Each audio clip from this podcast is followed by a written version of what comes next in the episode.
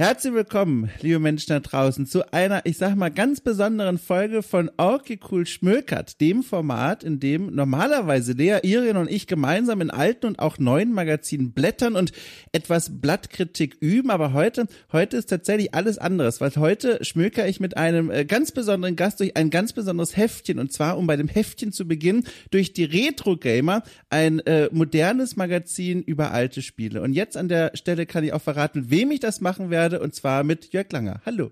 Hallo, guten Morgen, Abend, Mittag oder Mitternacht, was, was immer die lokale Zeit im Moment des Hörens für euch ist. Und hallo, Dom. Ja, hallo, wir beide, ich bin schon so aufgeregt, ich möchte es direkt hinausposaunen, weil ich das so wunderbar finde. Wir beide haben eine besondere Beziehung jeweils zur Retro Gamer und die könnte gleichzeitig anders gar nicht sein. Ich fange einfach mal kurz mit meiner an und dann holen wir dich ins Boot und dann frage ich dich aus, warum du jetzt hier eigentlich ausgerechnet sitzt. Und zwar, bei mir ist es schnell erzählt, ich habe vor langer, langer Zeit aufgehört, äh, Printmagazine zu lesen, die sich drehen um irgendwie Spielekram, Spielejournalismuskram, weil ich diesen Eindruck gewonnen hatte, dass viele Magazine im Grunde eigentlich nur ihre Webseiten abdrucken und sagen, so bitteschön, äh, kostet aber jetzt 1000 Euro. Und dann habe ich irgendwann aufgehört, diese Magazine deswegen zu lesen. Und dann, also ohne Witz, vor einiger Zeit, das war jetzt auch schon wieder ein paar Monate her, äh, musste ich eine lange Zugfahrt von Hamburg in den Süden Deutschlands antreten und das dauert ja so schon lange und dann mit der Deutschen Bahn aktuell ja noch viel länger als eigentlich gedacht. Und, und, und für einen Hamburger ist das ja so ein bisschen wie ins noch nicht kolonial erschlossene Afrika zu reisen. So mit, mit diesen Lederhosenträgern, die da wenn man nicht aufpasst, einen anfallen, oder? Und dann dachte ich mir, was schützt mich besser auf dieser Reise, als mal wieder so ein richtig dickes Heftchen zum Lesen. Und dann wollte ich eigentlich mir ein, ein Nicht-Spielheftchen kaufen und gucken, was es da so in der Auslage gab. Und dann stolperte ich, ne, also mit dem Zeigefinger, der so durch diese Magazine reinblätterte, über die Retro-Gamer. Und ich kannte das Magazin nicht und ein Gag, ohne Witz, ein Gag eroberte erstmal sofort mein, mein, mein Herz. Und zwar, dass oben links, da wo das Magazin so rausschaut aus den Unmengen der Konkurrenz, da steht steht ganz fett aufgedrückt alt. Ja, ich fand das, das, das war so charmant. Ich da sind wir stolz drauf. Also genau. wirklich, ich fand das, ich fand das so charmant. Habe ich das in die Hand genommen und habe dann durchgeblättert und gemerkt, um Gottes Willen, hier sind so viel, also es ist ein Fundus an Texten und Berichten über alte Spiele, von denen ich die meisten einfach nicht kenne. Und da habe ich mir das mitgenommen und seitdem kaufe ich mir unregelmäßig die Retro Gamer. Und das ist mein Weg in diese Welt. Und jetzt komplett andere Geschichte, aber mhm. trotzdem eine ähnlich, ich sag mal ähnliche Beziehung äh, von dir mit diesem Magazin. Ich sag einfach mal ganz naiv, äh, was hast du denn damit zu tun? Na, ich, ich möchte dich erstmal zu äh, deinem Timing beglückwünschen. Wenn das tatsächlich erst vor einiger Zeit war, ja. dieses Entdeckungserlebnis, hast du es gerade noch geschafft vor dem offiziellen Ende der Retro Gamer, zumindest beim E-Media Verlag, dazu kommen wir ja vielleicht noch, ja ähm, noch äh, einzusteigen, weil ähm, hättest du mit deinem Engagement und deinem Enthusiasmus das vor zwölf Jahren entdeckt oder vor elf, als wir gestartet sind, äh, vielleicht, also 2012 sind wir tatsächlich gestartet, dann ähm, wäre es vielleicht vom Verlag jetzt nicht zur Einstellung vorgesehen ja. worden. Äh, das ist das Erste. Das Zweite ist, da wir es schon elf Jahre machen, ähm, die, die, dieses Format von euch ist ja letzten Endes ein Rip-Off des Spieleveteran-Zeitreise-Formats, wenn ich das mal kurz sagen darf. Wir und rechnen jeden Tag mit den Anwälten. Genau, also wir, die, die Angst hält mich wach, ja, ja. die Nächte sind kurz. Genau. Aber ähm, bei, bei der Zeitreise mit Heinrich Lehnhardt und mir, da haben wir jetzt kürzlich tatsächlich zum ersten Mal auch eine Retro-Gamer-Ausgabe besprochen. Also so alt ist jetzt die Retro-Gamer wow. auch schon wieder. Und ähm, ja, meine Beziehung ist einfach dazu, dass 2012 mich ein alter, naja, nicht direkter Kollege, aber so Verlagskollege, der Wolfgang Koser angesprochen hat. Ähm, sie wären gerade mit seinem neuen Arbeitgeber Emedia, also der kam von der PC-Welt. Ich war ja früher bei GameStar und dann noch ein Jahr bei Digital World bei ähm, IDG angestellt. Mhm und war dann schon ein paar Jahre freiberuflich, als er sich halt gemeldet hat, also mit Gamers Global auch schon gestartet, das dritte Jahr oder so. Und da meinte er halt, sie hätten so ein paar Lizenzen gerade im Angebot von Imagine damals noch, die mittlerweile auch von Future Publishing gekauft worden sind. Ähm, und eins davon wäre halt so ein Retro-Magazin und ob ich vielleicht Lust hätte, das zu machen, so als externes Redaktionsbüro. Und das war so mein Einstieg in die Retro-Gamer. Dann haben wir 2012 auch tatsächlich ein ähm, erstes Heft gemacht. Das war allerdings so ein Jahrbuch mit 256 Seiten und eine reine Übersetzung. Das war viel Holz, klar, aber ähm, das war halt eine reine Übersetzung. Da mhm. haben wir mhm. nur die englischen Artikel genommen, haben die versucht irgendwie ins Deutsche zu übernehmen und haben auch am Heft nicht viel geändert. Und weil das wirklich sehr gut lief, das war aber auch ein super Heft, hat alles gepasst, allein schon das Cover mit mit äh, Mario drauf und so in Pixel-Look.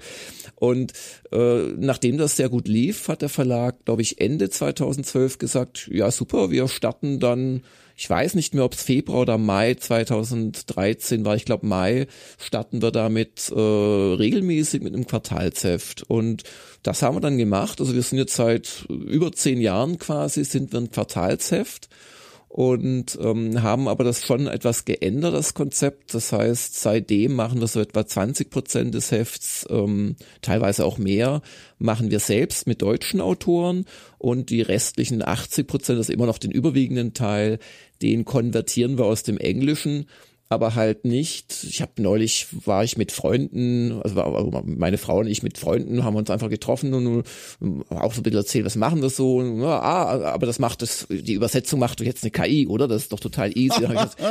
äh, nein ähm, also ich habe tatsächlich schon versucht, per KI zu übersetzen, einfach mal zum Test. Also yeah. wäre wirklich schlau, man würde sich diese ekligen Autorenhonorare sparen und einfach die, K das kannst du natürlich völlig vergessen. Mhm. Also das ist immer noch erschreckend schlecht, mhm. was da rauskommt. Allein schon mit englischen Spieletiteln, die dann in ein und demselben Text mal übersetzt werden, mal als Titel quasi erkannt. Also das ist ganz schlimm. Mhm. Ähm, nee, das übersetzen Menschen und ähm, die äh, haben auch die Aufgabe, das zu lokalisieren, also quasi aus einem englischen Satz einen deutschen Satz zu machen, weil Englisch, Schriftenglisch funktioniert einfach mhm. ein bisschen anders und auch der Stil der Engländer ist anders.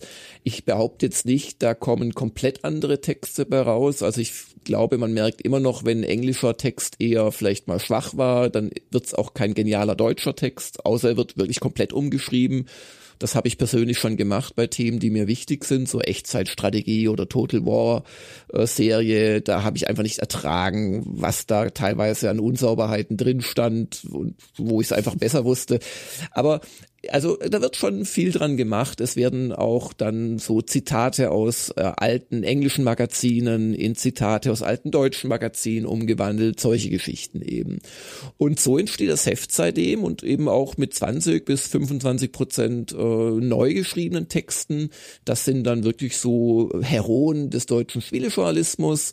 Das sind Leute wie der Anatol Locker, der Roland Austner, der Heinrich Lehnhardt, der Michael Hengst und solche Kaliber, Stefan Freundorfer seit einigen Jahren auch und ein paar andere, äh, ja, also ich kann noch beliebig noch ein paar andere nennen natürlich, der, der Harald Frenkel, den ich sehr, sehr schätze und der auch so Homebrew-Geschichten sehr gerne mhm. macht. Mhm. Der Willy Forster natürlich mit seinem vor allem auch Hardware-Know-how. Also da, da haben wir schöne Sachen, schöne Autoren und das in der, in der Kumulierung ist quasi das deutsche Retro-Gamer-Heft. Ja, und durch das wollen wir heute so ein bisschen blättern, um den Menschen da draußen quasi mein Bahnhofserlebnis nahezubringen über diesen Weg. Vielleicht stolpert ihr jetzt ja auch darüber, denn die, die, die Zukunft dieses Magazins, die ist ungewiss. Dazu kommen wir gleich. Und gerade jetzt ist es wahrscheinlich besonders wichtig, dass Menschen auf dieses Projekt und auf dieses Magazin aufmerksam werden. Bevor wir dazu kommen, nochmal ganz kurz für mich zur Nachfrage und auch für die Leute da draußen. Ähm, Im Editorial, also ich habe hier das Magazin vor mir, äh, so dass man es kurz hören kann, der kleine Soundeffekt.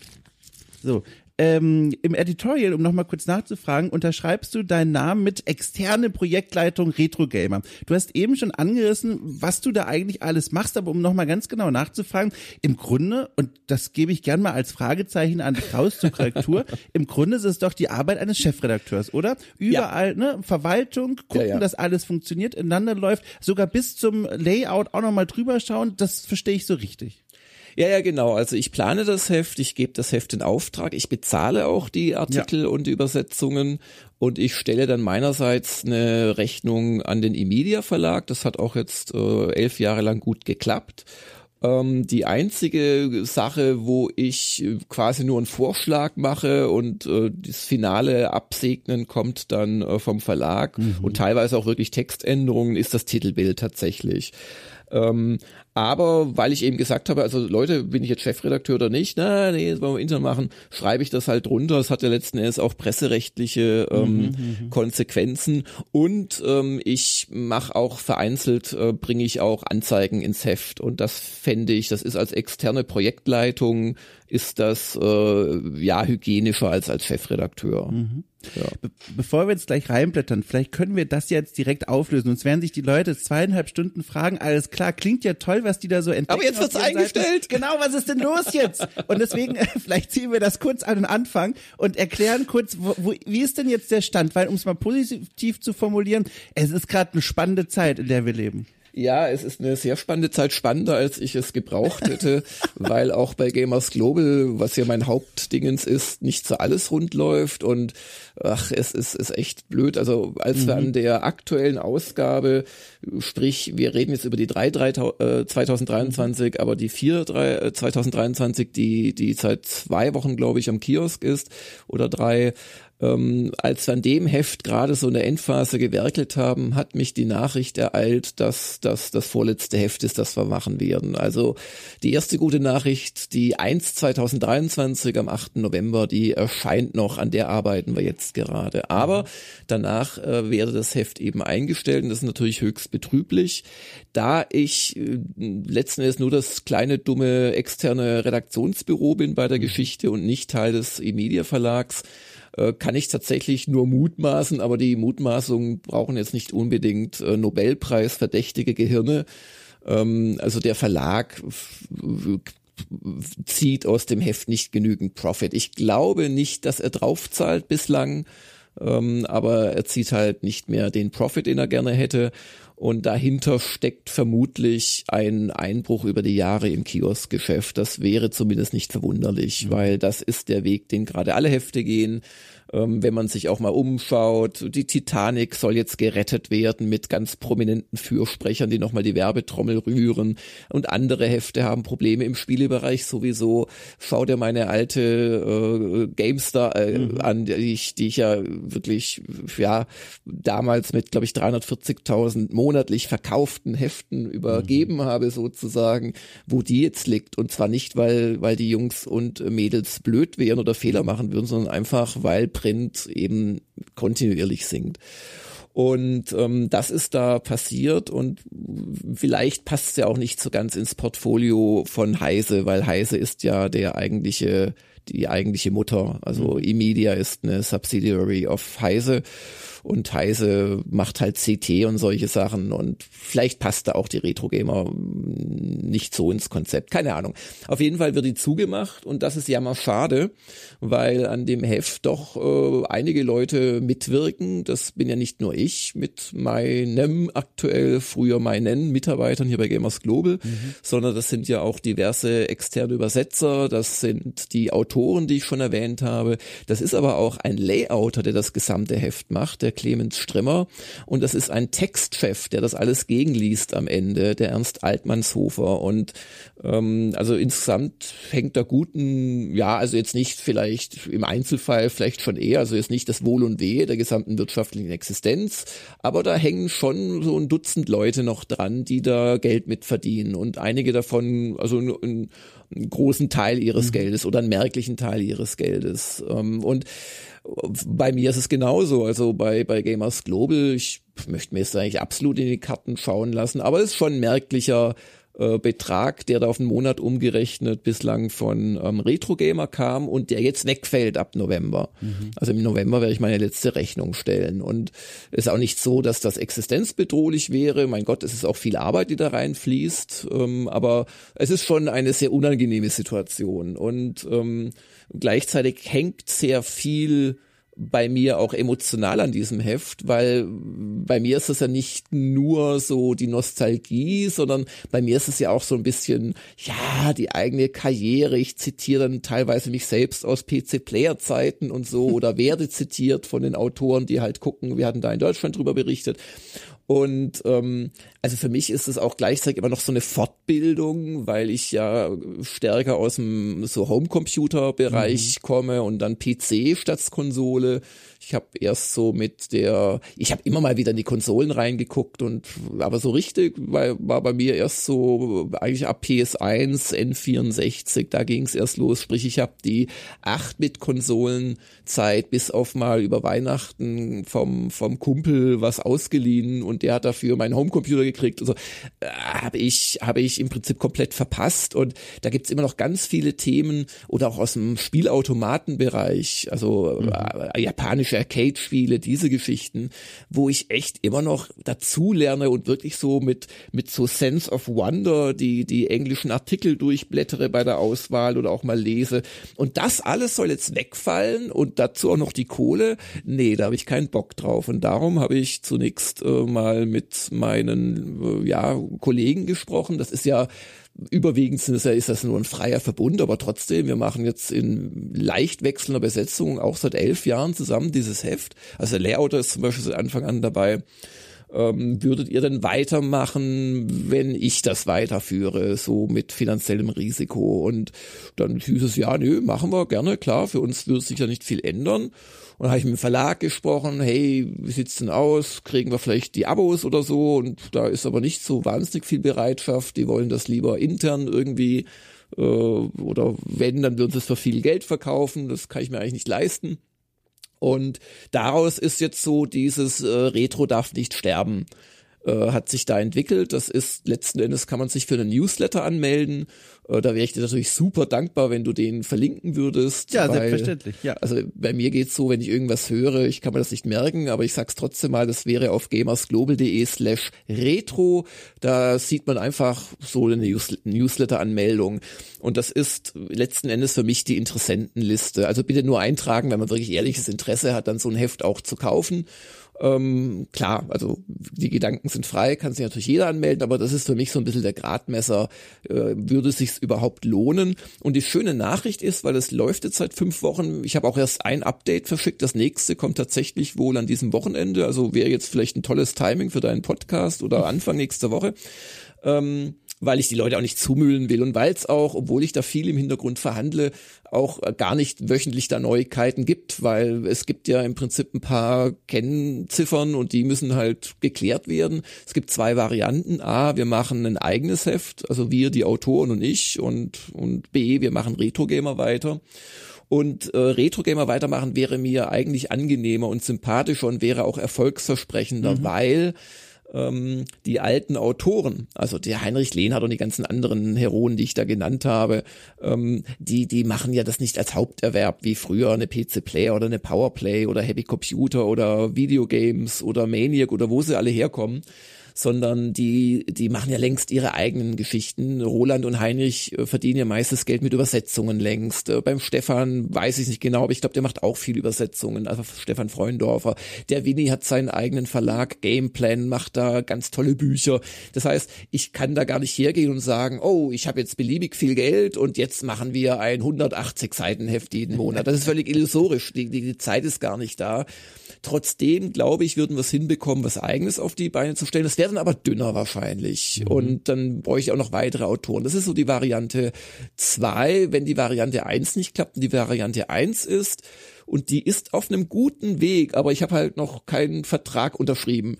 Aber ich rede jetzt seit diesen sieben Wochen, seit die Hiobsbotschaft her, oder sechs Wochen oder wie lange auch immer, ähm, rede ich intensiv mit dem englischen äh, Verlag, der uns quasi bislang bei Emedia die Lizenz gibt, um seine Inhalte eben verwerten zu dürfen. Das ist mittlerweile der Future äh, Verlag in, in England. Die sitzen in Bath mhm. und haben Zweigstellen, also die sind recht groß äh, machen auch diverse Magazine, Yachtmagazine und äh, PC Gamer ist bei denen und und Games Radar und alles mögliche, aber eben auch Retro Gamer. Und ähm, es geht halt darum, dass ich da die Lizenz von denen in Zukunft bekomme. Die ist gar nicht mal so günstig und ähm, aber ich kriege ja auch viel dafür. Und ja. die Sache ist die, obwohl die Lizenz nicht so günstig ist, ist es immer noch günstiger und vor allem auch planbarer, ähm, das Heft halt nach so einer 80-20-Regel oder auch mal 75-25%-Regel zu machen, was so äh, übersetzte und eingekaufte Inhalte anbelangt und auch immer noch günstiger insgesamt, weil ähm, man kann sich ja vorstellen, wie groß ist der Aufwand und Retro Gamer, wir blättern jetzt gleich drin, ist ja voll von diesen ganzen direkt mit Firmen gesprochen, mit alten mhm. Heroen gesprochen. Das, das kostet Zeit. Also teilweise fahren die dahin und reden persönlich mit denen. Oft ist es natürlich auch einfach per, per Skype oder sowas oder auch vielleicht mal per E-Mail. Aber dieser ganze Aufwand, das zu machen, der muss ja irgendwo bezahlt werden. Und das nicht machen zu müssen, sondern dann halt nur die Lizenz und Übersetzungskosten zu haben, äh, das ist unterm Strich immer noch günstiger. Und das würde uns erlauben, ein Heft in der bisherigen Dicke zu machen und in der bisherigen Erscheinungsweise vierteljährlich. Wobei, das ist eine der Sachen, die ich die Newsletter-Abonnenten demnächst fragen werde. Äh, würdet ihr zum Beispiel statt 172 Seiten alle drei Monate, würdet ihr vielleicht, keine Ahnung, ich habe das jetzt ehrlich gesagt nicht kalkuliert, aber würdet ihr 120 50 Seiten alle zwei Monate präferieren, was dann vielleicht auf selbe rauskäme. Ja, muss man aber wieder mit den Engländern reden, weil aktuell wird die Lizenz tatsächlich pro Monat, also nicht pro Monat, sondern pro Heft gezahlt. Also auch jedes Sonderheft, das wir gemacht haben bei Retro Gamer, da musste immer die volle Lizenzgebühr überwiesen werden und so. Das sind so die Sachen, mit denen ich mich gerade beschäftige, aber die liegen meiner Einbildung nach nähern die sich der Zielgeraden. Also es sieht echt nicht schlecht aus. Und ähm, wenn dem so wäre, dann wäre halt die erste Hürde genommen und die zweite Hürde wäre dann, finden wir tatsächlich genügend Menschen, die uns das dann als A, E-Paper, das werde ich auf jeden Fall anbieten, mhm. und B, Print auch abnehmen, weil das ist mir ganz wichtig. Ich möchte weiterhin Print machen. Allerdings, ich treffe mich da jetzt erst diese Woche mit einem alten Kollegen, den ich so aus Gamestar-Zeiten noch kenne, mit Vertrieb sich sehr gut auskennt, auch jetzt noch auskennt. Ähm, es ist wahrscheinlich so, dass wir nicht mehr im Kiosk sein werden, weil das dürfte auch der Hauptgrund sein, das Heft einzustellen für Nvidia. Die Kioskverkäufe sind einfach man kann das fast nicht mehr rechtfertigen, mhm. an mhm. Kiosk zu gehen. Man druckt so viele Hefte, die man letzten Endes wegwirft, die man aber drucken muss und anliefern muss und remittieren muss. Das kostet alles Geld. Und die paar tausend Hefte, die man tatsächlich dann noch verkauft, müssen das alles finanzieren und mitfinanzieren. Da finde ich es besser, ein E-Paper anzubieten, das maximal den jetzigen Heftpreis kostet oder weniger ich glaube, wir könnten da ein bisschen weniger auch kosten, wenn wir halt genügend äh, Bezieher finden. Das ist immer letzten Endes die große Gretchenfrage. Mhm. Und dann würden wir das äh, Printmagazin etwas teurer anbieten als jetzt für die Leute, die es wirklich wollen. Also du kannst ein bisschen Geld sparen, wenn du als E-Paper das beziehst, oder du kriegst es in der gewohnten Qualität ähm, und mit äh, gescheitem Papier für einen Aufpreis, der letzten Endes unsere Mehrkosten abdeckt, weil natürlich, wenn wir dann nur wenige tausend Hefte noch drucken, ähm, ist da wieder der pro Heftpreis höher, als er aktuell ist. Das ist ja auch ganz klar. Ob du 25.000 Hefte druckst oder keine Ahnung wie viele, zweieinhalbtausend, das ist natürlich ein Riesenunterschied im pro Stückpreis. Mhm. Ja. Und das sind so die Überlegungen und äh, umso mehr Leute in diesem Newsletter drin sind und ihn auch lesen, ähm, und dann auch reagieren, umso höher ist die Wahrscheinlichkeit, dass bei uns äh, genügend Geld bleibt, um das quasi fortzusetzen. Jawohl, also Link, wie gesagt, ist in der Folgenbeschreibung zu finden. Ich kann es auch nur empfehlen. Ich sitze auch schon auf dieser Verteilerliste drauf seit einiger Zeit. Ich habe auch diese erste Mail bekommen und kann bestätigen, da wird man nicht zugespammt. Es war wirklich nur diese eine Mail bisher. Da habe ich auch fleißig dran teilgenommen und ich bin sehr gespannt, wie das da weitergeht. Und apropos weitergeht, eine Frage habe ich noch, bevor wir jetzt wirklich eintauchen in die ja. Retro-Gamer, die uns vorliegt. Und zwar, ähm, da muss ich noch mal einen halben Satz ausholen, aber wir haben es gleich geschafft. Und zwar folgendes. Vor einiger Zeit äh, habe ich für mich entdeckt äh, die das Schaffen und das Leben von Bill Kunkel. Äh, einen wahrscheinlich gilt sogar als der erste Spieljournalist, der so Ende der 70er, Anfang der 80er sich schon, ich sag mal, fast schon feuilletonistisch, aber auch in, in Testform mit Spielen auseinandergesetzt hat. Und dann habe ich mir seine Autobiografie gekauft und dann da so ein bisschen rum. Aber der, der ist doch gestorben schon längst, Der ist schon oder? tot, der ist mittlerweile ja, ja, ja. schon verstorben, genau. Äh, das nimmt natürlich der Geschichte jetzt einen kleinen Twist, aber ist egal. Dann oh, das tut mir, oh, das, ich, ich dachte nur gerade, ob du mir den als Autor empfehlen Nein, willst. Nein, natürlich nicht. Der ist schon, der ist leider schon verstorben, Anfang ja. der 2000er. Äh, genau. Jedenfalls so. Ähm, und habe ich mich da so ein bisschen eingearbeitet und ich fand das also hoch faszinierend, was er in Ende der 70er, Anfang der 80er für Ideen hatte und Experimente gestartet hat. Und zwar zum Beispiel hatte er ein kleines, also Sine-Magazin, so ein kleines, also fast schon von Hobbyisten gedruckt gedrucktes und gestaltetes Magazinchen herausgebracht und das sah so aus. Der hat sich mit vier Freunden und Freundinnen, die alle irgendwie sich mit Spielen und Arcade-Teilen und sowas auseinandersetzen, haben die sich abends zusammengesetzt, ein Weinchen getrunken und dann eine Schreibmaschine auf den Tisch gestellt. Und da haben die gesagt, so, jeder setzt sich jetzt nacheinander an diese Schreibmaschine und schreibt zum gleichen Oberthema einen essayistischen Text, eine Kolumne, irgendwie etwas. Und das, was dabei rauskommt, wird dann nochmal redigiert und dann wird das zusammengebunden und als Heftchen an alle, die das interessiert, rausgebracht. Und ich fand das so inspirierend. Das war für mich einer der Startschüsse, dass ich vor einiger Zeit selber für Okay Cool als Dankeschön für die 10 Euro Unterstützerinnen und Unterstützer ein eigenes Magazin gelayoutet und entworfen habe. 24 Seiten hat das. Das geht momentan in Wellen raus an die Leute. Okay. Und das war für mich eine gehörige Erfahrung. Also da habe ich nochmal mit ganz neuem Auge auf die Erfahrung geschaut, wie es ist, so ein Heft zu schreiben und zu layouten und zu drucken ja, ja. und um Gottes Willen. Und der Punkt, auf den ich hinaus will, ist folgender würde es dir auch als reizvoll erscheinen zu überlegen, ein etwas kleineres vom Thema um Umfang konzentrierteres Magazin, was damit ja auch durchaus also günstiger zu produzieren, auch zu erwerben ist, herzustellen? Oder verfolgst du wirklich diese, und ich muss ja auch wirklich sagen, schöne Idee von so einem quasi Retro-Gamer-Magazin mit 170 oder was Seiten, die ja sich wirklich anfühlen wie so eine kleine Bibel. Fast schon wie ein Lexikon, da steht ja so viel drin. Also wirklich, was man da so lernen kann, wenn man sich damit nicht so auskennt mit den ältesten Spielen unserer Spielekultur. Aber könntest du es dir vorstellen, so ein konzentrierteres, kleineres Heftchen dann vielleicht auch in höherem, also in, in, in näherem Abstand zueinander zu veröffentlichen oder findest du das nicht so reizvoll?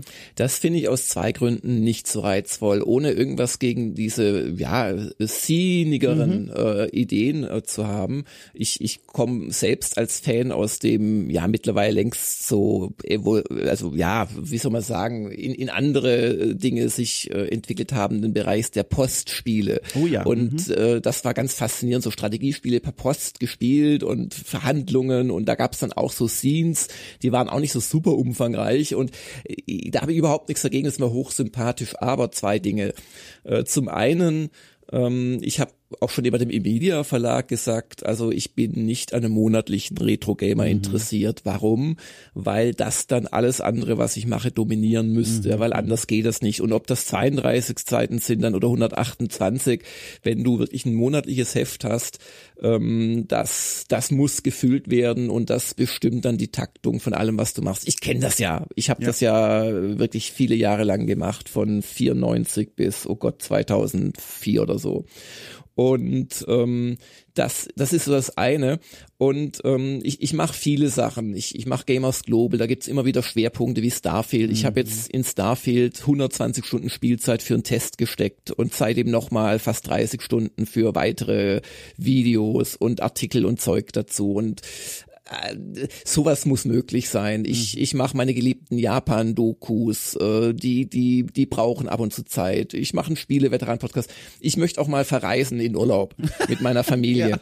Und äh, ich, ich bemitleide ehrlicherweise schon diese ganzen Twitcher, die im Prinzip keinen Urlaub machen können, guten mhm. Gewissens, weil sie sofort Angst haben müssen, wenn sie mal länger als eine Woche weg sind, dass sie sofort äh, 30 Prozent ihrer schnell gelangweilten Zielgruppe verlieren und so weiter und so fort. Also ich ich will da bei aller Arbeit, die ich investiere, ich arbeite wirklich wie ein Pferd in vielen Wochen und, und Monaten, aber ich will die Flexibilität haben, auch mal zu sagen, jetzt mhm. bin ich zwei Wochen in Japan oder jetzt bin ich zwei Wochen in Italien mit meiner Familie. Mhm. Und das schließt das schon mal aus, weil wir ja nicht wie früher mit Apparaten von 20, 30 Leuten arbeiten, sondern wir, ich habe es ja geschildert, wir sind jetzt im Fall Retro Gamer so ein loser Haufen von zwölf Leuten und wirklich hauptberuflich kann man sagen, macht das vielleicht der, der Layouter und ich so nebenher als Hauptberuf, mhm. ja. Und das schließt schon mal aus. Und das zweite ist aber auch, mir gefällt wahnsinnig dieses noch ein Heft in der Hand haben. Also ja.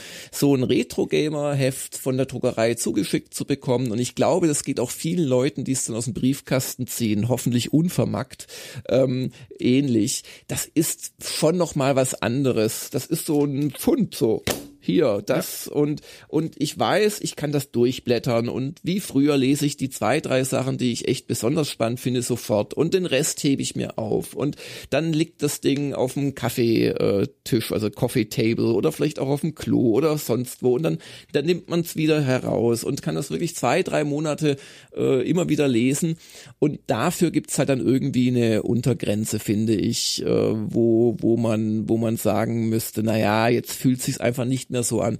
Und wie gesagt, so alle zwei Monate so 120 Seiten könnte ich mir noch vorstellen. 120 Seiten ist das, was man im besten Fall heutzutage noch bei den Monatsmagazinen kriegt. Mhm. das sind aber oft auch eher weniger. Also die englische Retro Gamer, die ja monatlich erscheint, in Wahrheit sogar 13 Mal im Jahr, weil die einen vierwöchentlichen Erscheinungsrhythmus haben. Ähm, auf dieses Geheimnis wurde ich kürzlich in einem anderen Podcast hingewiesen. Ähm, das war mir immer ein Rätsel, wie sie es schaffen, 13 Ausgaben im Jahr zu bringen. Aber ähm, äh, da, das wäre noch denkbar und zweimonatlich wäre auch noch für uns eine Frequenz, wo man sagen könnte, ja klar, da kriegt man dann auch mal andere Schwerpunkte mal reinge reingesetzt, aber ich glaube, weniger wäre nix. Aber, also wenn wir das machen, würden wir eine Sache deutlich besser machen, als das dem E-Media Verlag gelungen ist in den letzten elf Jahren. Und ja, das ist Kritik. Und das ist aber auch keine Kritik, die ich zum ersten Mal äußere. Und vor allem habe ich sie intern immer wieder geäußert. Ähm, Retro Gamer hat Stand heute keine Webseite. Also mhm. Retro Gamer hat eine Facebook-Seite, die betreut der Wolfgang Koser so ein bisschen. Ähm, und ohne ihn gäbe es auch das nicht, äh, meines Wissens. Und dann gibt's noch eine E-Mail-Adresse, die lautet retrogamer.gamersglobal.de. Das ist schon mal erschreckend, finde ich. Ja. Aber es gibt keine Webseite. Und das würden wir natürlich ändern. Wir würden jetzt nicht äh, anfangen, da täglich zehn Retro-News zu machen oder so. Aber wir hätten definitiv ab Start eine Web. Also wir brauchen ja auch irgendwas, wo man das Heft bestellen kann. Das ist ja selbsterklärend. Aber wir würden schon auch gucken, dass zwischen den Ausgaben es eine äh, Stelle gibt für Menschen, die sich für Retro interessieren, die sich dort äußern können zur aktuellen Ausgabe, wo man die wichtigsten News, die es zwischen zwei Ausgaben äh, gibt, bringt und wo man ein bisschen Kontakt hat mit den Leuten und und das würden wir auf jeden Fall machen. Also es, es das wäre wesentlich mehr als jetzt, wo es nur eine Facebook-Seite gibt. Mhm. Na gut, dann würde ich sagen jetzt, oder? Starten wir mal ja. rein. Ich habe es hier vorliegen. Wir haben im Vorfeld so ein paar Seiten ausgetauscht, über die wir, beziehungsweise über die ich gerne sprechen will, beziehungsweise Fragen an dich habe. Und dann gucken wir einfach mal rein. Also wie gesagt, die liegt hier gerade für uns beide vor uns. An diejenigen da draußen, die in Fußweite in Kiosk haben, ist jetzt der Moment gekommen, auf die Pause-Taste zu klicken, die 12,90 Euro rauszuholen und äh, das Heft zu kaufen. Wir warten. Hier. Ja, das wird aber nicht mehr gelingen. Äh, da müssten sie über den Shop von die Media jetzt gehen oder Heise, weil das Heft 3 3023 halt schon remittiert ist. Völlig richtig. Erste Enttäuschung tatsächlich jetzt schon zu hören. Na gut, alles klar, dann vergesst das. Äh, bleibt hier. Wir reden direkt so bildhaft darüber, dass ihr Ich mache direkt das nächste Fettnäpfchen. Naja, jedenfalls, alle. Äh, ich habe meine erste Frage, die, die baut auf einem Einschub auf im Also wir, wir sollten vielleicht erstmal sagen, mit welchem Heft wir es jetzt zu tun haben, nochmal ganz deutlich. Ja. Das ist die 3 3023 und das Titelthema ist die 80er und das ist auch so das Motiv, ein 80er Jahre Violett angestrahlt. Somit, das war ja so typisch damals so diese Verläufe, ja, ja. wo man stolz war, oh, wir können Verläufe machen und genau so ein Motiv haben wir gewählt, die 80er. Genau, darauf wollte ich gerade hinaus. Kurz zu, nochmal, um es zu unterstreichen, drei, 2023, du hast gesagt 3023. ja, also ich ich will es mir nicht das, ausmalen. Das, das zeugt mein Willen, noch 100 ja. Jahre zu leben und 100, euch ja. immer noch mit Retro-Gamer-Inhalten zu belästigen. Genau. genau, also jedenfalls im Editorial, und da komme ich nämlich gleich auch nochmal auf die Beschreibung des Covers, da gibt's den ganz spannenden Einschub von dir, den möchte ich mal kurz zitieren, weil da habe ich eine Nachfrage, und zwar folgendes. Du schreibst im Editorial, was wir zur Titelstory machen, ich zitiere, ist jeweils eine interessante interne Entscheidungsfindung. Wir probieren so gut wie immer mehrere unterschiedliche Themen und Cover-Artworks aus, teils bis zu vier. Dieses Mal hieß der Alternativvorschlag Tomb Raider 2 zusammen mit dem Artikel über das anfängliche Lara Croft Studio Core Design entfallen darauf sogar noch mehr Seiten, nämlich 16. Aber letztlich fanden wir den 80er Titel, den du eben gerade beschrieben hast, ein kleines bisschen schöner. Und das, äh, Zitat Ende, fand ich total beeindruckend, dass da ein so großer Arbeitsaufwand offenbar geschieht, dass da intern verschiedene Versionen entworfen werden und dann darüber diskutiert werden. Wie kann ich mir das denn genau vorstellen? Also mit wem sitzt du denn da zusammen und wie weit sind dann diese Cover dann so ausgearbeitet, dass man da zu einer Entscheidung kommt? Also das mache ich in der Regel mit dem erwähnten Clemens Strimmer, dem ja. Layouter, dem, dem gebe ich die Themen und dann sage ich, äh, mach doch bitte die Variante oder die Variante. Ganz vereinzelt sage ich auch, das ist es, äh, mach mir das schön und dann macht er immer noch teilweise wirklich bis zu zwölf Varianten, die sich dann teilweise nur in der Hintergrundfarbe unterscheiden, aber oder beim aktuellen Titel ist zum Beispiel äh, ein Zelda-Motiv drauf, also Legend of Zelda, der Link, mhm. da hatten wir erst ein ganz anderes, aber das wirkte so düster und bedrohlich und und, und dann, und, dann habe ich gesagt, nein, irgendwie, da müssen wir noch mal ran, da haben wir ein anderes. Aber äh, das ist im Prinzip der Clemens mit meiner Wenigkeit. Und wenn, und das geht dann so weit, dass ich quasi zwei, manchmal drei Cover habe, die man so tatsächlich drucken könnte. Also da, da sind dann alle Texte drauf und alle Bilder und mhm. das ist dann ernst gemeint. Und das gebe ich dann an den äh, Chefredakteur, den Wolfgang Koser, der ist ein Angestellter von Emilia. Und ähm, äh, sag ihm dann, du, das ist meine Präferenz, aber wir haben auch über das oder das nachgedacht. Und dann schreibe ich noch teilweise zu, ich halte das für am besten, weil in Deutschland ist einfach C64 die Hausmarke und so weiter. Und äh, oft schließt er sich dann meiner Meinung an, manchmal auch nicht. Und er feilt dann teilweise einfach auch noch an den Texten. Und so läuft das im Prinzip. Ja.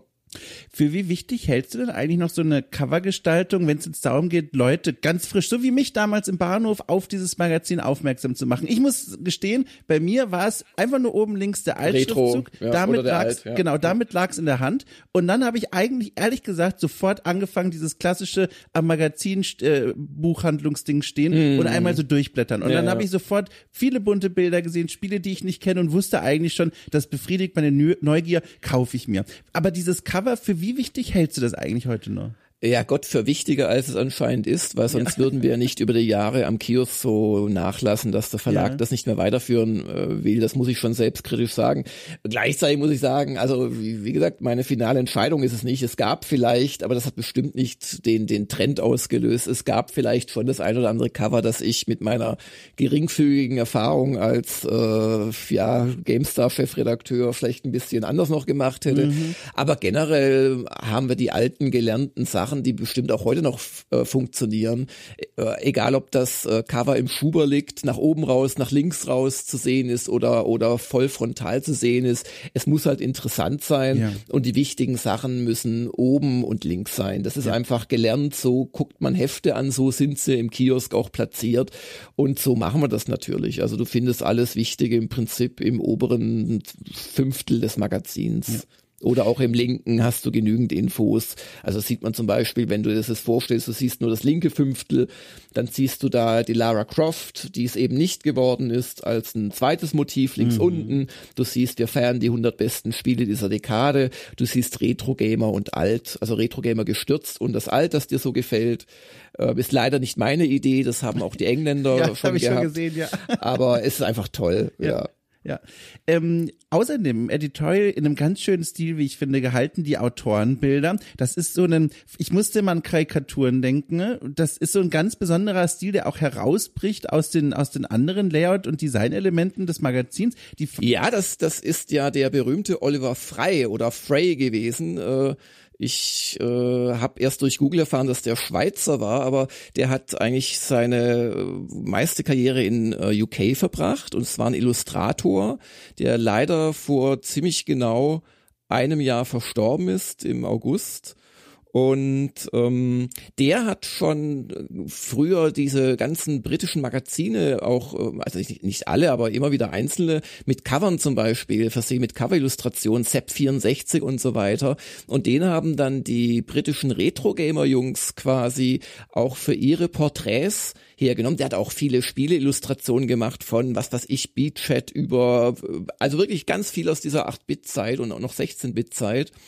Und ähm, dann, dann habe ich halt damals, so 2012, äh, wollten wir dann, als wir angefangen haben, für 2013 das erste Heft vorzubereiten mit eigenen deutschen Inhalten, wollten wir es halt kopieren.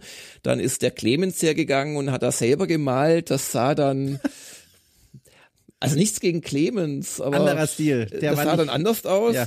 Und ähm, dann habe ich den Oliver äh, Frey oder Frey ange, angeschrieben per, glaube ich, WhatsApp, nee, ich, per Facebook und habe den gebeten, die damals, glaube ich, sieben Autoren zu malen oder was er dafür haben will. Und das war, das war so, dass ich es mir leisten konnte. Und dann habe ich das in Auftrag gegeben und dann kam zwei, dann habe ich dem Fotos geschickt und dann kam drei Wochen später aus England so per Kurier kam eine Mappe und da waren die dann drin und ich, Dödel, hab die dann äh, verlost unter den Retro-Gamer-Lesern. und wünschte mir heute, ich hätte es vielleicht nicht gemacht. Ich bin auch von den Autoren gescholten worden. Die hätten das sehr gerne gehabt. Aber es gibt jetzt sechs, sieben, acht äh, glückliche Leute, die es hoffentlich in Ehren halten, dass sie ein Original vom Oliver Frey haben. Wow. Da kommen, da kommen die meisten der Zeichnungen her. Eins, zwei Leute sind erst zu uns gestoßen als, äh, also später, zum ja. Beispiel Stefan Freundorfer. Und den hat jetzt mittlerweile der, der Clemens wirklich sehr gut im Oliver Frey ja Stil nachgemacht, aber Anatol Locker und so weiter, das ist alles wirklich, oder auch ich, meine Wenigkeit, ja. ist alles vom, vom Oliver Frey gezeichnet. Und diese Autorenseite, warum ich die überhaupt auch anspreche, neben dem Stil natürlich, ist, dass sie mich zu einer Frage inspiriert hat, die dann plötzlich mir so ganz offensichtlich wurde, weil ich mir das nicht erklären oder vorstellen kann, wie das organisatorisch läuft. Und zwar folgendes. Wie funktioniert das eigentlich mit der Themenvergabe bei dem Heft? Weil du hast ja schon gesagt, ein großer Teil des Hefts, also naturgegeben aus der, aus der Entstehung des Heftes heraus, ist erstmal der, der Inhalt des englischen Heftes und dann geht ihr da quasi mit dem deutschen Auge, sei einfach mal drüber und schaut, okay, wie übersetzen wir das, wie erweitern erweitern wir das? Was machen wir selbst noch dazu? Wie funktioniert das eigentlich? Gibt es da eine riesige Excel-Tabelle, wo die Autoren dann reinstürmen dürfen um neun Uhr morgens und dann schnappen sich die Leute mit einem kleinen X das Thema, was sie besonders interessiert? Oder wie läuft das? Weil das sind ja auch sehr unterschiedliche Autoren ne? mit unterschiedlichen Schwerpunkten und ja. auch Perspektiven. Wie funktioniert das? Äh, Im Prinzip, wie du es dir zusammengereimt Ach, hast. Also ist es so, die, die englischen Hefte sind ja viel dünner und hochfrequenter als mhm. unsere. Ich habe schon gesagt, 13 englische Hefte kommen auf vier deutsche im Jahr. Das gibt mir eine fantastische Möglichkeit. Und zwar habe ich statistisch äh, 3,25 Hefte äh, der Briten, aus denen ich das deutsche Heft und auch nur die 80 Prozent quasi ziehen mhm. kann und dadurch kann ich schon mal auswählen, das mache ich auch. Also ähm, die Briten, ja, die müssen natürlich auch mit Wasser kochen. Und das heißt zum Beispiel, du hast sehr oft in der Ausgabe vom März hast du ein Spielethema, wo ein Einzelkämpfer ein Spiel gemacht hat und hast du in Ausgabe April hast du dann das Interview mit dem Menschen und vielleicht kommt dann noch im Mai noch mal was, wo das ja. irgendwie so drinsteckt. Und das, das, das sehe ich dann natürlich und dann wähle ich den besten dieser Artikel aus. Oder wenn ich denke, oh, das passt gut zusammen, das ergänzt sich auch beide. Und ich lasse natürlich auch viele Themen weg.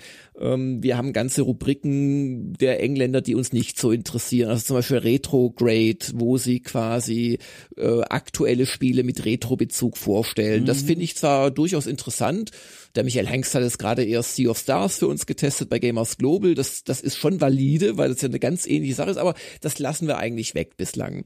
Oder andere Geschichten. Und, und, und so kürzt sich das schon mal zusammen. Und natürlich haben die Engländer auch andere Schwerpunkte. Bei denen war der Specky die Nummer eins, also der Spektrum. Bei uns war es natürlich der C64. Bei denen waren die Konsolen dann ab so äh, Anfang der 90er stärker. Und bei uns kam dann der PC. Und indem ich da Auswahl äh, treffen kann, kann ich das schon ein bisschen ähm, ja in eine deutschere, in einen deutscheren Blickwinkel bringen. Mhm. Und dann vergebe ich erstmal an die Lokalisierer die Themen. Da habe ich auch schon alles ausprobiert mit deiner Excel-Liste, dass sich jeder was schnappen durfte. Aber was machst du, wenn dann drei Leute dasselbe und, und mittlerweile, also mit den Übersetzern arbeite ich ja auch überwiegend schon seit zehn Jahren zusammen, weiß ich auch echt gut, was passt den Leuten, was machen sie gern, was nicht so gern. Und, und, und dann teile ich das in der Regel zu. Also ich fragte immer, wie viel Seiten schafft ihr nächstes Mal? Und dann verteile ich das. Und dann gibt's natürlich noch die Autoren. Und da gibt's in der Tat eine riesige Excel-Liste. Und dann sage ich ihnen aber auch Sachen wie, ah, dieses Mal oder einzelnen, dieses Mal würden C64 äh, Retro Revival gut passen. Und dann gucken die halt, es geht ja auch bei diesen Autorenartikeln, es gibt da zwei, also es gibt verschiedenste Artikel, die die beisteuern, auch mal ganz ungewöhnlich, der Anatol macht eine Buchrezension dieses Mal zum Beispiel. Mhm. Aber so die beiden äh, Standardformate für die Autoren sind der Klassiker-Check. Das ist quasi eine sehr enge Beschäftigung mit einem alten Spiel. Und dann gibt's das Retro-Revival. Und das ist mehr so eine anekdotische Beschäftigung. Da geht's auch teilweise, also das ist auch von Autor zu Autor unterschiedlich. Der Michael Hengst macht da immer so kleine, neu getestet Artikel draus und andere wie ja, Winnie Forster oder Anaton, so, die spielen schon auch nochmal an, aber denen geht's vor allem um die Anekdoten von früher, wie haben sie es damals erlebt. Und das finde ich auch eigentlich spannender, muss ich sagen. Und ja. das sind so, und, und dann, dann suchen die sich aber selbst ihre Themen, machen einen Vorschlag, der Roland Austinat, der, der sagt eher, das ist es und äh, möchte dann auch genau das Thema machen. Andere sind da verhandlungsbereiter und, ja. und so setzt sich das Heft zusammen ähm, also ich mache so eine grobe Vorgabe und die Leute wissen natürlich, was, was haben wir sonst schon gemacht und was machen die anderen, aber suchen sich im Prinzip die, die Dinge selbst aus. Wenn ich fragen darf, wird das über den Zeilenhonorar dann abgerechnet, was ja mittlerweile super unüblich ist, gerade jetzt im, in der spielejournalistischen Branche, da geht es dann um Festhonorarsätze oder setzt sich da jeder einmal mit dir an den Tisch und sagt so, alles klar, das hätte ich für diese Ausgabe jetzt. Nee, nee, nee, nee, nee. äh, es gibt ein festes Seitenhonorar oh und jeder kriegt dasselbe. Da ja. machen wir nicht drum. Ja. Ähm, von hier aus haben wir jetzt verschiedene Richtungen, in die wir laufen können. Wie gesagt, wir haben vorher ein paar Seiten uns rausgesucht. Bevor wir das aber machen, habe ich eine Frage an dich. Und zwar, gibt es denn in diesem Magazin, wenn du da nochmal so durchblätterst und dich zurückerinnerst, einen Beitrag, eine Doppelseite, einen Aspekt, wo du sagst, Mensch, ich bin richtig stolz, wie der gelungen ist, weil dann würde ich am liebsten mit dem anfangen. Du, ich bin eigentlich auf das ganze Heft stolz. Das kannst du frei rausgreifen. Äh, es gibt auch immer ein, zwei Artikel, wo Böcke geschossen würden, aber die, die werde ich dir nicht verraten, außer du hast du zufälligerweise selbst gefunden. Äh, teilweise baue ich auch selbst Fehler ein beim Redigieren, ja. weil das habe ich noch nicht erwähnt. Also ich, ich versuche dann schon auch meinerseits, weil die, also die meisten der Übersetzer sind eher äh, jüngere Semester. Ähm, die haben äh, auch ihre Spielerfahrung, aber wenn die zehn Jahre jünger sind als zum Beispiel ich, dann haben sie halt einfach auch zehn Jahre später zu spielen begonnen. Und ich versuche dann schon auch immer noch, wenn ich so Dinge weiß, einzubauen, was äh, naturgemäß bei PC und Homecomputer-Spielen wahrscheinlicher ist als bei Konsolenspielen. Aber da schieße ich teilweise auch Böcke. Der schlimmste, den ich jemals geschossen habe, ist, dass ich ein ein, ein, ein, ein Star Wars Spiel habe ich also das war zum Glück nur in Anführungszeichen in, in einer längeren Star Wars Strecke hin war vor einigen Jahren. Da habe ich mich tatsächlich in der Erinnerung getäuscht, habe ich zwei Spiele verwechselt und habe Sachen rein redigiert zu einem Star Wars Spiel. Also ich möchte ja. nicht mehr dazu sagen und nur noch über mein, also genau, das vorausgeschickt, nö, ich, ich, ich kann jeden Artikel vertreten. Okay. Und da ich jetzt auch selbst in dem Heft nicht so viel gemacht habe, weil ich bin natürlich auf meine eigenen Sachen immer, der Esel nennt sich selbst, Nö, nö, da kannst du eigentlich frei okay. blättern. Dann fangen wir doch einfach mal an mit dem äh, Klassiker-Check von Manic Menschen auf Seite 8 beziehungsweise 8 und 9. Das ist eine Doppelseite und das ist eine Doppelseite, die es mir sehr angetan hat. Ich mag nämlich, also die besteht im Grunde aus, wenn man so will, drei inhaltlichen Elementen. Zum einen auf Seite 8 erinnert sich Heinrich Lehnert zurück, wohlig auf eine wohlige Art und Weise an dieses Spiel, gibt auch so ein bisschen zeithistorischen Kontext und führt uns nochmal so ein bisschen zurück zu diesem Spiel. Aber dann die beiden Elemente, die mir besonders gut gefallen, sind zum einen das Herausgreifen von, so steht es auch auf der Seite, denkwürdigen Momenten mit einem kleinen Screenshot und einer Beschreibung, was denn hier gerade so denkwürdig war. Also von Rätseldesigns bis hin zu, zu Gags, die in Erinnerung geblieben sind. Das war das eine, was mich total, also was mir so gut gefallen hat. Und zum anderen, was auch so ein schöner Servicegedanke ist, gibt es dann noch Pressestimmen von damals abgedruckt, was die damalige Spielepresse über dieses Spiel Maniac Menschen so gesagt hat. Und was mich mal interessieren würde, ist diese Doppelseite, stammt die aus so einer Art, ich weiß nicht, Vorlagenschublade, wo ihr sagt, alles klar, wir haben wieder einen Klassiker-Check, das bedeutet, diese Elemente stehen fest, die befüllen wir? Oder ist das kreatives Genie, was hier zusammengekommen ist? Also wie entstand dieser Klassiker-Check? Nee, das ist ein ganz klarer Schablonenartikel, ja. ähm, aber just die äh, sechs Einzelelemente, die wir uns immer rausgreifen, was wir übrigens äh, schon immer so machen, was die Engländer schon lange nicht mehr machen oder auch in der Form noch nie gemacht haben, die greifen sie immer so eins, zwei, drei Sachen raus. Ähm, das äh, ist dann im Detail natürlich Entscheidung des Autoren. Also ich habe die theoretische Vorgabe, dass darum ein Klassiker sollte immer beantwortet werden mhm. und der beste Moment. Das sind so die zwei Standards, die ich gerne hätte. Jetzt prüfen wir mal nach, ob Heinrich Lehnhardt diese Standards erfüllt hat. Darum ein Klassiker, damit beginnt's. Aber ich kann den besten Moment nicht finden. Also das siehst du schon. Das ist also eine Schablone, aber die wird nach Lust und Laune quasi gefüllt. Was mir immer nur wichtig ist, äh, und das ist auch das Tolle an diesem Konzept, das macht auch durchaus Arbeit, mhm. weil du musst ja auch die Screenshots machen und so ähm, diese sechs äh, besonderen Dinge, die halt ein Spiel letzten Endes dann ausgezeichnet haben, auch dann quasi zu extrahieren und zu bebildern. Und klar, ist, manchmal sind es auch nur drei Sachen bei einem Spiel, wenn man ehrlich ist, oder es wären zehn, aber dadurch, das, das finde ich immer, also ich finde solche Schablonen wichtig, weil die Schablonen zwingen dich auch zu einer Auswahl so ein bisschen und lassen dich innerhalb der Auswahl natürlich beliebig kreativ sein. Und also das ist auch, also ist, ist ein ganz tolles Format, finde ich. Das werden wir auch auf jeden Fall fortsetzen. Was tatsächlich ja ausgespart wird in diesem Klassiker-Check, ist so eine Rückschau auf die damalige Bewertung des Spiels, also ob es jetzt Prozentpunkte bekommen hat oder Daumen hoch, Daumen runter. Gibt es dafür einen besonderen Grund? Weil dadurch bekommt das so eine zeitlose Note. Also es besteht ja jetzt vor allem aus Erinnerungen und diesen Blicken zurück in das Spiel selbst in Screenshot-Form. Aber so eine, weiß ich nicht, eine Wertungsreflexion oder so, die findet ja nicht statt. Ist Nö. das absichtlich? Das ist natürlich absichtlich, aber wir, wir nennen ja immer so zwei, drei Wertungen durch die Pressezitate. Ja. Daran sieht man ja schon aber gleichzeitig äh, und und gerade, das sind die Leute teilweise recht streng, ähm, dieses Was wir denken ist ja nochmal so ein ganz kurzes Fazit. Ja, ja. Und da schreibt gerade der Michael Hengst so in 90 Prozent der Fälle, also jetzt mal ehrlich. Sehr gut. Hast du da eigentlich eine Übersicht? Das würde mich auch noch zu dieser Doppelseite interessieren. Diese Formate, die ihr da anbietet, die verschiedenen Rubriken, ja. gibt's da Favoriten bei den Leuten, die das lesen? Also hast du da ein Gefühl für, was sind so die Kategorien, da freuen sich immer Leute drauf? Was sind die, die Kategorien, die immer so ne, von Fall zu Fall mal gut ankommen, mal nicht? Gibt's da sowas? Weil ich habe für mich persönlich, wie gesagt, die Klassiker-Checks ganz Ja, nah die, die, die sind ganz weit oben. Ja. Du, es ist oft auch themenbezogen. Wir versuchen ja richtige Titelstories zu machen. Ähm, teilweise äh, sind es dann reine Übersetzungen, wie gesagt, lokalisiert natürlich. Ich habe zum Beispiel die Zelda-Titelgeschichte übersetzt, aber ich habe da halt schon auch Änderungen gemacht dran und noch Sachen eingefügt und so. Und äh, die war, leider ist die jetzt nicht in dem Heft drin, aber kann man sich ja im aktuellen mal anschauen. Da war bei den Engländern zum Beispiel, ja, was ich schön fand, das waren alle so, es waren, glaube ich, 14 Seiten oder so und jede Doppelseite hat so eine alliterative Headline gehabt und ja. das ist gar nicht mal so leicht, das im Deutschen äh, rüberzubringen sind waren. Das hat mir Spaß gemacht. Aber ähm, leider Gottes haben wir schon seit etlichen etlichen Jahren es nicht mehr geschafft, bei Retro Gamer eine äh, Leserbefragung durchzuführen, was ich auch immer jammerschade fand, weil ich bin's von von GameStar gewöhnt, dass man regelmäßig die eigene Kundschaft fragt äh, und, und auch mhm. bei, bei bei Gamers Global haben wir natürlich solche Elemente sowieso äh, ist auch viel leichter als Webseite. Das ist natürlich auch etwas, was ich, wenn wir es weiterführen sollten, etwas anders handhaben würde. Aber ähm, aus den alten Umfragen kann ich sagen, dass just auch der Klassiker-Check immer gut ankam.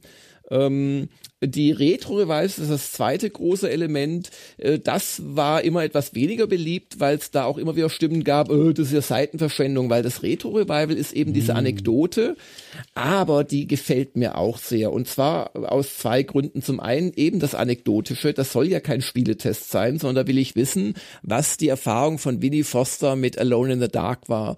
Und wenn er sich dann erinnert, wie er das als damaliger, glaube ich, schon Maniac-Redakteur, da war es noch Videogames, ähm, mit nach Hause genommen hat, nämlich auf PC und quasi gefremdelt hat, wie er es dort mit seiner Freundin gespielt hat, wie die Freundin es toll fand, dass man damals, und das war eins der ersten äh, Fälle überhaupt, äh, zwischen einer männlichen und einer weiblichen Hauptperson ähm, wählen konnte. Das war damals total ungewöhnlich. Ähm, und, und wie er das dann schreibt, das ist, finde ich, viel wertvoller, als wenn jetzt Winnie Foster zwei enge Seiten zum Spiel Alone in the Dark mag und seine Features schreiben würde. Und mhm. darum mag ich diese Seiten sehr. Und meistens ähm, äh, haben wir dann nur einen einzigen riesigen Screenshot, der sich über beide Seiten erstreckt. Oder weil die Autoren meistens mehr abgeben, fügen wir noch ein paar kleine ein. Und das gefällt mir auch ja. so sehr. Ja. Diese, äh, in der Regel sind es ja Pixel-Artworks. Ja. Bei so frühen 3D-Werken kann es auch mal eher hässlich aussehen, zugegebenerweise. Aber das meiste sind doch so zwei, also so 8-Bit, 16-Bit Sachen. Also bei Pipe Mania, zufälligerweise ist auch vom Heinrich-Heft auf Seite 90, dieses, dieses, so sah das damals aus. Natürlich sah das gar nicht so aus, das sah viel verwaschener aus. Aber das haben wir vor langer Zeit aufgegeben, dass wir versucht haben, ja. was du ja bei Emulatoren äh, jederzeit machen kannst, dass die versuchen, so mit CRT-Filtern das Verwaschene herzustellen. Das sieht dann gedruckt scheiße aus in der Regel. Also ja. wir haben uns dafür entschieden, ähm, dass wir Crisp äh, äh, Pixel bringen und ich finde das einfach einen großartigen Look und das gefällt mir persönlich auch an diesen Retro Revival so gut diese Pixel-Spiele, die haben so einen schönen Schauwert. Ich habe das jetzt auch wieder zuletzt gesehen in der G, die ja jetzt seit einiger Zeit wieder neu aufgelegt wird von mhm. Jörg Leubel und seinem Team. Die haben immer am Ende so eine, so eine, ich will es fast sagen, eine kleine Ausstellung zum Durchblättern, in der verschiedene Assets aus Spielen zu einem Oberthema einfach nur aneinandergereiht mhm. werden. Ja, Zum Beispiel Pferde. Dann sieht man da Reihen ganz, von, ganz, ganz tolle Idee. Ja, also ja, ja. und es sieht so toll aus, wie lange ich auf dieser Doppelseite da verweilt bin. Äh, also Schauwert von diesen Spielen Wahnsinn. Ja, und das ist halt der Punkt. Also ich glaube und das macht auch Retro Gamer aus, Retro Gamer ist kein feuilletonistisches ähm, postmodernes, wir erinnern uns und haben gesagt, nein, das ist ein Nostalgieheft. Es mhm. ist ein Heft, wo du was lernen kannst über alte Spiele, das dich aber auch als Jahrgang, weil, keine Ahnung, 1980 und älter oder wegen mir auch 1990 und älter, äh, zurück in diese Zeit katapultiert. Und, und das geschieht eben auch über die Optik. Und da muss ich die Engländer echt loben, wir haben ja einen eigenen Layouter und der baut eigentlich jede Seite um, weil wir zum Beispiel einen größeren Schriftsatz benutzen als die Engländer für den Lauftext. Das kann man jederzeit mal überprüfen, weil das äh, englische Retro-Gamer-Heft gibt's an, ja, zumindest in Bahnhofskiosken auch im Original.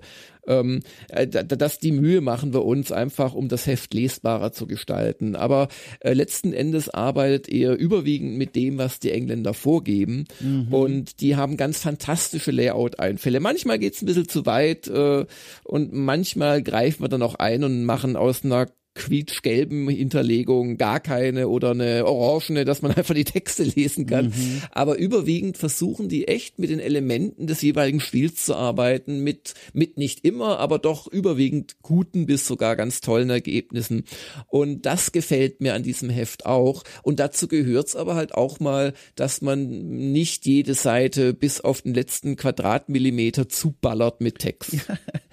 Oder mit Designs, weil das ist was, was mir aufgefallen ist das war, glaube ich, meine Einstiegsausgabe. Ich muss sagen, die, die hier vorliegt, die wirkt in der Hinsicht sehr viel zahmer, äh, aber die, die ich da in der Hand hatte, ich weiß jetzt leider nicht mehr, welche das war, aber also da waren Doppelseiten, da bin ich fast ohnmächtig geworden, weil da so viele Designelemente waren. Also so, also äh, ich glaube, es, es war also es, ich verstehe, warum Leute davor sitzen und sagen, das ist fast wie Film schauen, weil man in jedem Zentimeter ein neues Bild entdeckt. Aber ich merkte, ich bin dann, glaube ich, doch auf der, wenn man so will, konservativen Seite. Ich sehe diesen Klassiker-Check, der ist schön aufgeräumt, man hat da seine Kästchen, aber es gibt auch Seiten, wo man das Gefühl hat, da ist irgendwie was ausgelaufen. Und da wollte ich mal fragen, ist das der Grafiker, der einfach das liebt, da mit ganz vielen Elementen zu spielen? Oder sitzt du da und, und, und sagst, dreh das nochmal auf, das muss knallen, wenn man das nein, nein, nein, nein, nein, nein. Also also wenn, dann entschärfe ich das schon. Ja. Aber ich, ich entschärfe jetzt nicht die zweite Seite. Ja. Ich finde, das, das gehört auch mit dazu. Das ja. ist auch dieses leicht so wühlige. Mhm. Und umso wichtiger finde ich es dann halt bei den deutschen Inhalten. Und die Engländer haben aber auch genug aufgeräumte, wo dann sehr ordentlich eine Seite mit dreimal vier Bildschirmfotos und so ist. Äh, und, und ich finde in der Mischung ähm, klappt das sehr gut. Mhm, ja, also ich möchte auch, zumindest wenn wir die Retro-Gamer weitermachen können, möchte ich da auch äh, nicht grundsätzlich rangehen, weil ja. das, das macht auch den Charme aus. Und natürlich das Ganze, du würdest heute natürlich niemals ein Heft so machen. Heute wäre ein Heft sehr viel edler, mit sehr viel mehr Weißraum und, und zwei Spalten und die dritte bleibt frei und, und, aber wir sind nicht heute. Ja. Wir sind, wir sind alt und das finde ich muss dazugehören. Und ich muss ja. sagen, wirklich, also ich, ich mag's Wirklich, das, äh, ich glaube, wenn man in der Sprache von Google Analytics sprechen würde, würde man sagen, die Verweildauer auf diesen Seiten ist sehr hoch, weil man lange braucht, um alles zu erfassen. Und das meine ich im besten Sinne. Also wirklich, ich habe das so genossen, gerade in dieser ersten Ausgabe, die ich da jemals gekauft habe, wie lang ich davor saß, mm. einfach nur, weil es auch so lange gebraucht hat, alles zu erfassen. Also das nur am Rande. Und vielleicht auch das auf dem Weg zur nächsten Seite, die ich mir rausgesucht hatte, wo ich auch eine Frage stellen wollte. Und zwar rede ich von der, jetzt muss ich mal gucken, Seite 72 und dann äh, fortlaufend. Da geht es um die ultimativen Spiele für Amiga.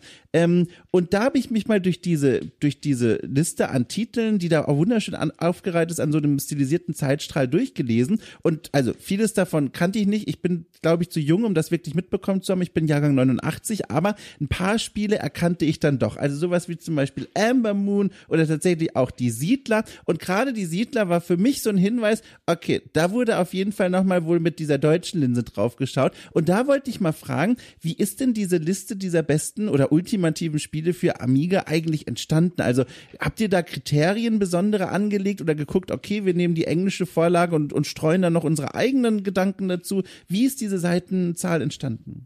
Also, dieser Artikel ist ein englischer Artikel, in den der Lokalisierer ein ganz klein wenig eingegriffen hat. Erstaunlich mhm. wenig. Ich glaube, selbst Siedler war schon drin, weil das ist genau eigentlich eine richtige Vermutung. Ah, so ein deutsches Thema, das hat doch bestimmt dann der Langer oder wer auch immer reingesetzt. Das ist in anderen ähnlich gelagerten Artikel haben wir äh, schon stärker eingegriffen, aber lustigerweise just in denen, da ist es fast original, möchte ich behaupten. Ja. Wir haben aber auch schon massiv eingegriffen, wenn es teil, also und hier, ich weiß noch, äh, schön, dass du nachfragst und den Finger in die Wunde äh, legst.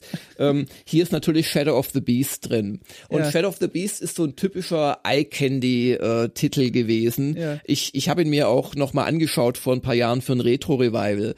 Und ähm, ja, ich habe das Retro-Revival dann gemacht, aber nur auf einer Seite, weil das Spiel, muss man ehrlicherweise sagen, das hat halt sein geiles Parallax-Scrolling und seine echt großen Sprites, aber spielerisch ja ja, ist es einfach Mist.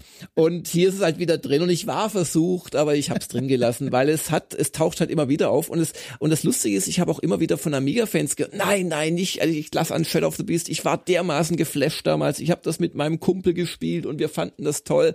Ja, gut, dann entscheidet vielleicht auch die die der die die die die Publikumsmeinung letztlich äh, ja. äh, über über der Kritikermeinung, aber wir haben schon massiv in solche äh, äh Artikel einge gegriffen, weil sich da die Geschmäcker auch unterscheiden.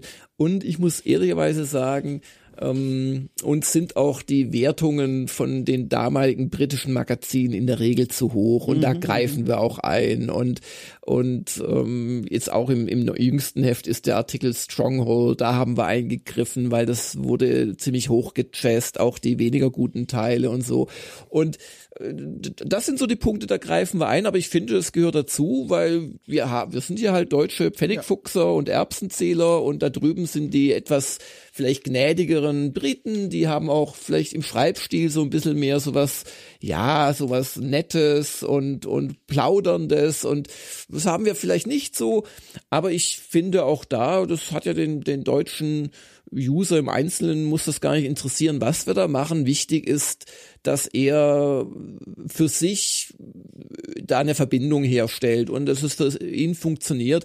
Wo ich halt immer innerlich weine, ist, wenn dann Leute Sachen schreiben wie, ja, also eh nur eine Übersetzung, das merkt man in jedem Satz also den Leuten, ja klar, wir, wir haben vielleicht auch mal einen schlechten Tag oder der Übersetzer macht sich's einfach oder der Langer pennt beim Redigieren. Das kommt immer wieder vor. Aber also ich, ich rate wirklich mal dazu, mal ein, ein deutsches Heft herzunehmen und eins zu eins die englischen Artikel zu vergleichen. Dazu mhm. muss man halt dummerweise drei bis vier englische kaufen oder besitzen. Mhm. Und wenn man das wirklich mal vergleicht, dann wird man erkennen, dass da doch sehr viel verändert wird, weil wir Redundanzen rauswerfen, weil wir Dinge nachrecherchieren, weil wir teilweise auch Bewertungen ändern, weil wir es einfach nicht ertragen, dass ein mittelprächtiges Spiel hochgechast wird mhm. und, und so weiter. Und ich finde, also ich bin, ich bin im Großen und Ganzen mit jedem Heft sehr zufrieden. Ich finde natürlich immer Dinge nachträglich, wo ich einen Bock geschossen habe, wo wir es noch hätten besser, besser machen können. Aber Gott, so ist es halt. Gibt es da eigentlich einen Rückkanal nach England? Also jetzt in dem Szenario Shadow of the Beats wird jetzt hier aus diesem Artikel rausgestrichen, was anderes pack, äh, kommt nein, rein. Nein, gibt's nicht. Nein. Das, in, das, in, das, in, das, ist, das interessiert die auch nicht. Also Ach, krass, ja. es, es gibt natürlich einen Rückkanal und ich rede ja auch mit den Engländern, aber auf der redaktionellen Ebene, ja, also ganz ehrlich, wenn wir zwei E-Mails im Jahr tauschen, der Darren und ich, sind's viel. Das ist einfach, ich kann es dir nicht anders erklären als die haben echt gut zu tun. Mhm. Das ist auch ein ganz kleines Team und letzten Endes, bis ich mich da melde, ist das für die auch Schnee von gestern, weil wir diesen die Verzögerung drin haben. Also ich schaff's im Prinzip immer ich, also ich lasse immer so ein englisches Heft noch offen für Last-Minute-Artikel, dadurch erhöhe ich die Chance, dass die auch mal was reinbringen zu einem Thema, das quasi dann, wenn das deutsche Heft erscheint, gerade noch aktuell ist, weißt du, wenn vor 30 ja, Jahren was ja. erschienen ist, das klappt aber sehr selten nur, weil die Engländer da sehr früh immer sind und wir halt diesen Zeitverzug von ein bis zwei englischen Ausgaben haben, bis die ja. quasi uns zur Verfügung stehen. Da haben die Engländer übrigens ein tolles, äh, früher war das, war das kacke, muss man echt sagen. Da hat man letzten Endes vom FTP PDFs runtergeladen und mhm. dann die mhm. Layout-Dateien. Aber mittlerweile haben die seit ein paar Jährchen so ein richtig schmuckes, so kannst du drin blättern und kannst du dann die Sachen runterladen in hoher Auflösung und so. Das ist wirklich komfortabel geworden. Mhm. Aber diesen Rückkanal gibt's eigentlich nicht. Wenn ich allerdings merke, und das ist jetzt leider einmal vorgekommen, ähm, dass ein Artikel, der vor zwei Jahren schon mal drin war, eins zu eins nochmal so drin ist, äh, dann, ja. dann, dann beschwere ich mich, weil ja. das geht nicht. Und letzten Endes, gerade wenn ich da in Zukunft die Lizenz teuer bezahle, dann das, das geht ja überhaupt nicht. Und ähm, aber das ist also wirklich, das war ein Einzelfall. Und den Rückkanal gibt's. Ähm, aber ansonsten ist das ein bisschen anders, als du dir das vielleicht vorstellst. Ja, ja. Aber interessant, das mal so zu hören, weil ihr habt mich immer gefragt, wie, wie genau wird da das Auge draufgeworfen auf das, was ihr da teilweise auch erheblicher verändert. Ist ja interessant. Ja, ja. umgekehrt haben wir auch da keine Kritik oder so. Also ja. das ist einfach so, wie es ist. Ähm, was mich auch wundert, ist, dass die Engländer nichts von uns haben wollen, aber es ist einfach so, wie es ja. ist. Äh, von hier aus würde ich gerne äh, mit dir auf Seite 114 springen, das Jawohl. Interview mit Chris Lancaster. Oh, ja, genau. So, und da habe ich eine Frage, und die wird wahrscheinlich in eine komplett andere Richtung laufen, als du erwartest, weil ehrlich gesagt, Chris Lancaster, ich sag's ganz ehrlich, ist mir kein Begriff, äh, konnte ich nichts anfangen mit dem Namen. Scheint, sage ich jetzt einfach mal mit meinen naiven Worten, ein Entwickler aus den früheren Zeiten unserer äh, Welt. Ja, er ist auch einer dieser Konvertierer, also viele ja. Leute, die aber teilweise echt Karriere gemacht haben oder auch um, um untergegangen sind, was ganz anderes machen oder heute halt als, als wichtiges Rädchen in großen äh, Studiobetrieben arbeiten, haben tatsächlich damals sich mit Konvertierung beschäftigt. Mhm. Also ja, Genau. Und die Frage aber, die ich eigentlich stellen will, die dreht sich mehr um dieses Format, die Art und Weise, wie dieses Interview hier gezeigt wird, weil das ist etwas, was mich immer wieder umtreibt, seit ich diesen Job hier mache, also jetzt nicht hier, aber auch gut, aber generell in der Welt Spieljournalismus. Und zwar, man fährt zu jemandem hin und der hat Interessantes zu erzählen. Man führt das Interview und jetzt steht man ja, wenn man die redaktionelle Freiheit hat, vor der Frage, mache ich daraus jetzt den Fließtext mit den zitierten Passagen aus dem Gespräch und dann noch von mir selbst als Autor der Kontext drumherum und so weiter und so fort. Oder mache ich es wie hier in diesem Interview es geschehen ist, das direkte Gespräch mit Frage, Antwort, Frage, Antwort abdrucken, gerahmt von Bildern und, und Screenshot und allem möglichen. Und was mich mal interessieren würde, erstmal, was gefällt dir denn besser? Was ist denn die Form eines Interviews, die du lieber konsumierst? Äh, ich interviewe Menschen mit dem Ziel, das dann als Interview zu bringen. Das ja. ist meine Form, die ich so gerne habe. Aber natürlich ist das nicht eins zu eins das Gespräch. Also ein Interview, das ja. man in einem Heft liest und auch auf seriösen Webseiten, ist immer redigiert äh, manchmal vom Interviewten freigegeben. Mhm. Das mache ich aber persönlich in meiner Karriere eigentlich so gut wie nie. Ähm, und es hat sich auch ein bisschen erübrigt durch die ganzen Podcast-Formate und Videoformate auf Messen und so weiter, wo eh dann keiner mehr drauf guckt. Also umgekehrt hat es halt dazu geführt, dass dir die Leute, also jetzt zu modernen Spielen eh nichts mehr erzählen, womit mhm. sie dir irgendwas Spannendes wirklich sagen, außer sie dürfen genau das sagen, weil es von der Marketingabteilung in, im Zuge der PR-Strategie freigegeben worden ist. Da muss man einfach realistisch sein. Also die ehrlichsten Formate, die du kriegst, sind heute tatsächlich im Retro-Bereich von Leuten, wo es es ihnen völlig egal ist, was vor 30 Jahren war. Oder das ist das, darum, darum leide ich so ein bisschen drunter, dass das so kränkelt zurzeit, aber es gibt sie ja wieder auf einer, auf einer Games, äh, nicht Games ja, Convention, ja. Entschuldigung, auf der GDC, auf der Game ja. Developers Conference in San Francisco. Da hörst du genau solche Vorträge, die erstaunlich offen sind und auch zu Spielen, die teils nur zwei, zwei Jahre alt sind oder so. Das, das, das schätze ich daran so sehr. Darum leide ich so, dass ich dieses Jahr da nicht war. Aber jetzt zurück zu einer Frage. Wir machen ja beides bei äh, mhm. Retro Gamer. Die überwiegende Zahl der englischen Artikel ähm, hat mehr oder weniger O-Töne von Leuten, die das Spiel konvertiert oder programmiert haben. Mhm. Und das macht es auch so stark in meinen äh, Augen als Quellmaterial. Und das könnte ich, wenn du mir jetzt sagen würdest, hey, Jörg, okay, cool und Co. ist so erfolgreich, ich gebe dir jetzt eine Million Euro und mhm. du machst da jetzt ein Retro-Gamer-Heft ganz allein, du ganz ehrlich, ich hätte teilweise die Kontakte einfach gar nicht an diese Leute ranzukommen, selbst ja. wenn ich jedes Geld hätte, um das.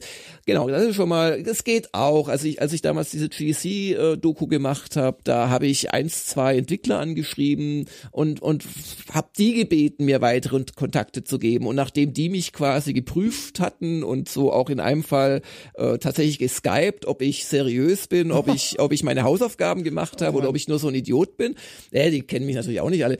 Und dann haben die mir weitere Adressen gegeben und dann, dann öffnen sich die Türen. Natürlich kannst du so vorgehen, aber das ist ein, ein, ein, ein mehrwöchentlicher oder teils mehrmonatiger Prozess. Das kannst nicht für jedes Heft machen. Anyway. Und äh, in vielen, vielen Artikeln ist das eh schon drin. Und dann gibt's aber halt ganz bestimmte Formate und das ist halt just auf dem Sofa mit. Ähm, wo wir das anders machen. Und äh, das sind dann natürlich auch Interviews und ja. auch klassische, aber natürlich sind die redigiert ähm, teilweise ist es ein Jammer, dass es eine Schriftform ist. Zum Beispiel haben die äh, Kollegen vor wenigen Ausgaben erst ein auf einen Sof auf dem Sofa mit dem Charles Martinet gehabt, also oh, mit ja. der mit der ähm, englischen Stimme, ja Englisch kann man ja fast nicht sagen, Stimme von Mario, der jetzt kürzlich halt aufgehört hat. Im, im August wurde das bekannt. Und das Interview, da wäre ich wirklich gern dabei gewesen, weil das ganze Interview war voll mit so, äh, wo dann im im Text steht, benutzt Marios Stimme oder so lautmalerisch. Das muss fantastisch gewesen sein. Also da würde sich jeder Podcast äh, die die Finger danach abschlecken, das quasi das Band zu bekommen, das Originale. Ähm, ich habe auch eins, ich, ich mache ja auch manchmal Interviews und also ich habe schon noch ein paar rumliegen. Vielleicht mache ich da mal was, damit sind dann natürlich voll auf Englisch. Was ich mit den Bitmap Brothers und so habe ich vor ein paar ja. Jahren gemacht, habe ich immer noch. Ähm, hätte ich kürzlich fast weggeworfen, als ich meine meinen OneDrive aufgeräumt habe. Oh nein, nein, um Gottes Willen. Und ähm, aber aber ja, das also zu Beantwortung, die, die, die auf dem Sofa, die sollen so sein, aber viele, viele andere Artikel äh, kriegen quasi immer wieder die Originaltöne, weil auch dazu mit den Leuten entweder live gesprochen oder ehrlicherweise scheint mir es meistens in, in, in fernelektronischer Form ja. zu passieren. Genau. Ich mag diese, diese Darreichungsform wahnsinnig gerne. Es ist so unmittelbar, auch wenn es redigiert ist. Man bekommt so viel O-Ton ja, ja, unter ja, ja. Fließtexte überhaupt nicht. Und was ich dann aber nochmal gern zu einer Frage an dich nutzen will oder zu einer Einschätzung, ich weiß es nicht. Das ist was, was mir vor vielen Jahren, damals noch, als ich bei GamePro gearbeitet habe, als Redakteur mitgegeben wurde, als so eine, weiß ich nicht, Weisheit vom Berg, die jetzt einfach mal so hingenommen werden musste. Niemand, so hieß es, liest diese Interviews. Also sobald du direkte Fragen, direkte Antworten hast, scheint, und so wurde es gesagt, ein Reflex einzusetzen, dass Leute sagen, um Gottes Willen, ich blätter weiter. Und ich frage mich, warum, also warum ist das so? Ist das erstmal was, was du auch teilst als? Einschätzung und hast du eine Erklärung dafür, warum das scheinbar unattraktiv ist für Leserinnen und Leser?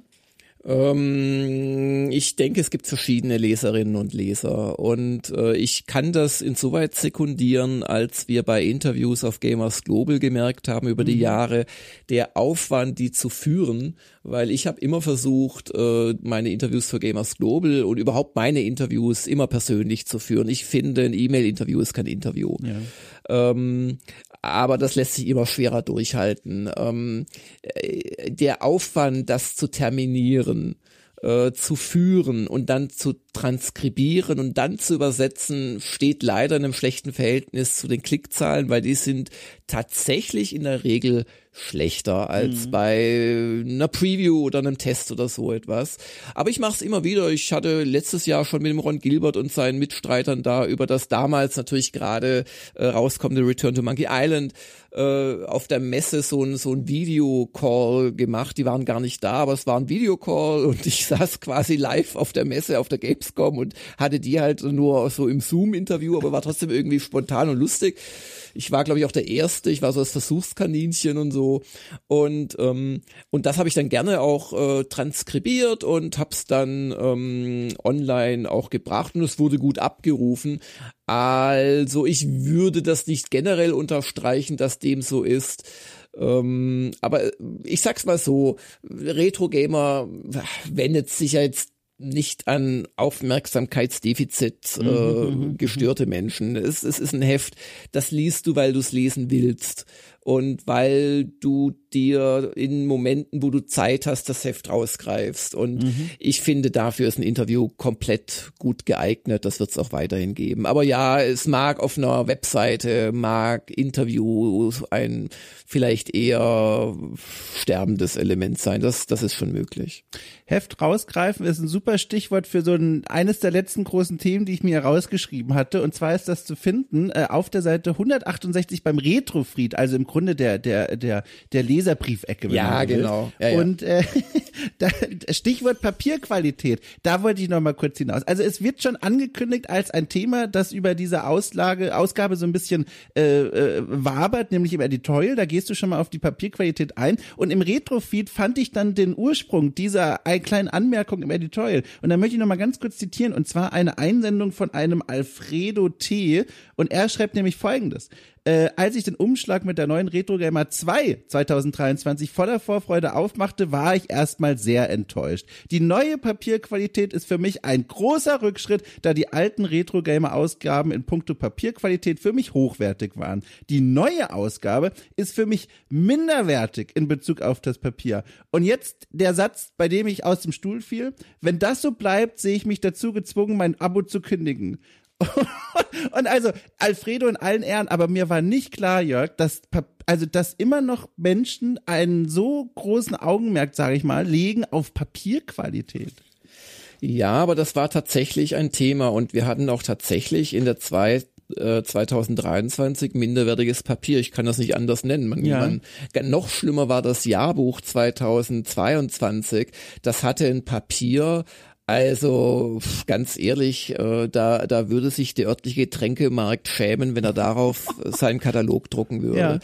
Und das war auch für mich echt schockierend. Und ähm, jetzt ist der Alfredo T. natürlich in seiner Überzeugung und Stringenz auch nicht gerade das, was ich gerne lese, weil ja. man könnte ja den nächsten Schritt machen und sich fragen, warum hat sich der Verlag dazu entschieden? Ja. Ist das vielleicht gar nicht das, was die Redaktion will? Aber in der Sache musste ich ihm da leider recht geben. Ähm, zum Glück hat sich dann mit der 3 2023 wieder gebessert. Ich weiß auch mittlerweile, was da verlagsintern passiert ist. Äh, ich kann das jetzt nicht hier sagen, mhm. aber mhm. das unterstützt Streich, letzten Endes äh, hätte es mir ein Vorbote sein müssen für die Entscheidung, die dann äh, ja, ein paar ja. Monate später gefallen ist. Äh, dem Heise Verlag ist Retro Gamer offensichtlich nicht sehr wichtig. Ja. Und das ist da letzten Endes passiert, ohne jetzt auf die Details, das ist natürlich ein Geschäftsgeheimnis letzten Endes einzugehen. Das hat sie aber dann, ich glaube, dank des Kampfes von Wolfgang Koser wieder gebessert. Und ähm, wir haben jetzt aktuell ein Papier, mit dem ich leben kann, das aber trotzdem nicht ganz so gut ist. Und gut heißt immer Grammatur, also wie dick ist das Heft. Ähm, äh, dann gibt's verschiedenste Geschmäcker, ob mattes Papier edler ist oder glänzendes. Also beim Glänzen bist halt irgendwann bei Fotopapier. Ich finde das zum Beispiel gar nicht schön. Ich finde eher so ein mattes, mhm, aber halt nicht mhm. sehr durchscheinendes am besten. Da muss man einfach dazu sagen, äh, durch die äh, Ukraine-Krise ja. vor allem ja. Hat sich der Papierpreis pro Tonne verdreifacht zwischenzeitlich und er ist jetzt zurückgegangen und ich rede jetzt gerade aktuell in den letzten Wochen mit Leuten, die sich da auskennen, weil ich eben weiterhin Print anbieten möchte. Ähm, und er ist immer noch auf dem 2, je nachdem, wen du fragst, x-fachen, 1,9, 2,3-fachen von vor ein paar wenigen Jahren. Ja.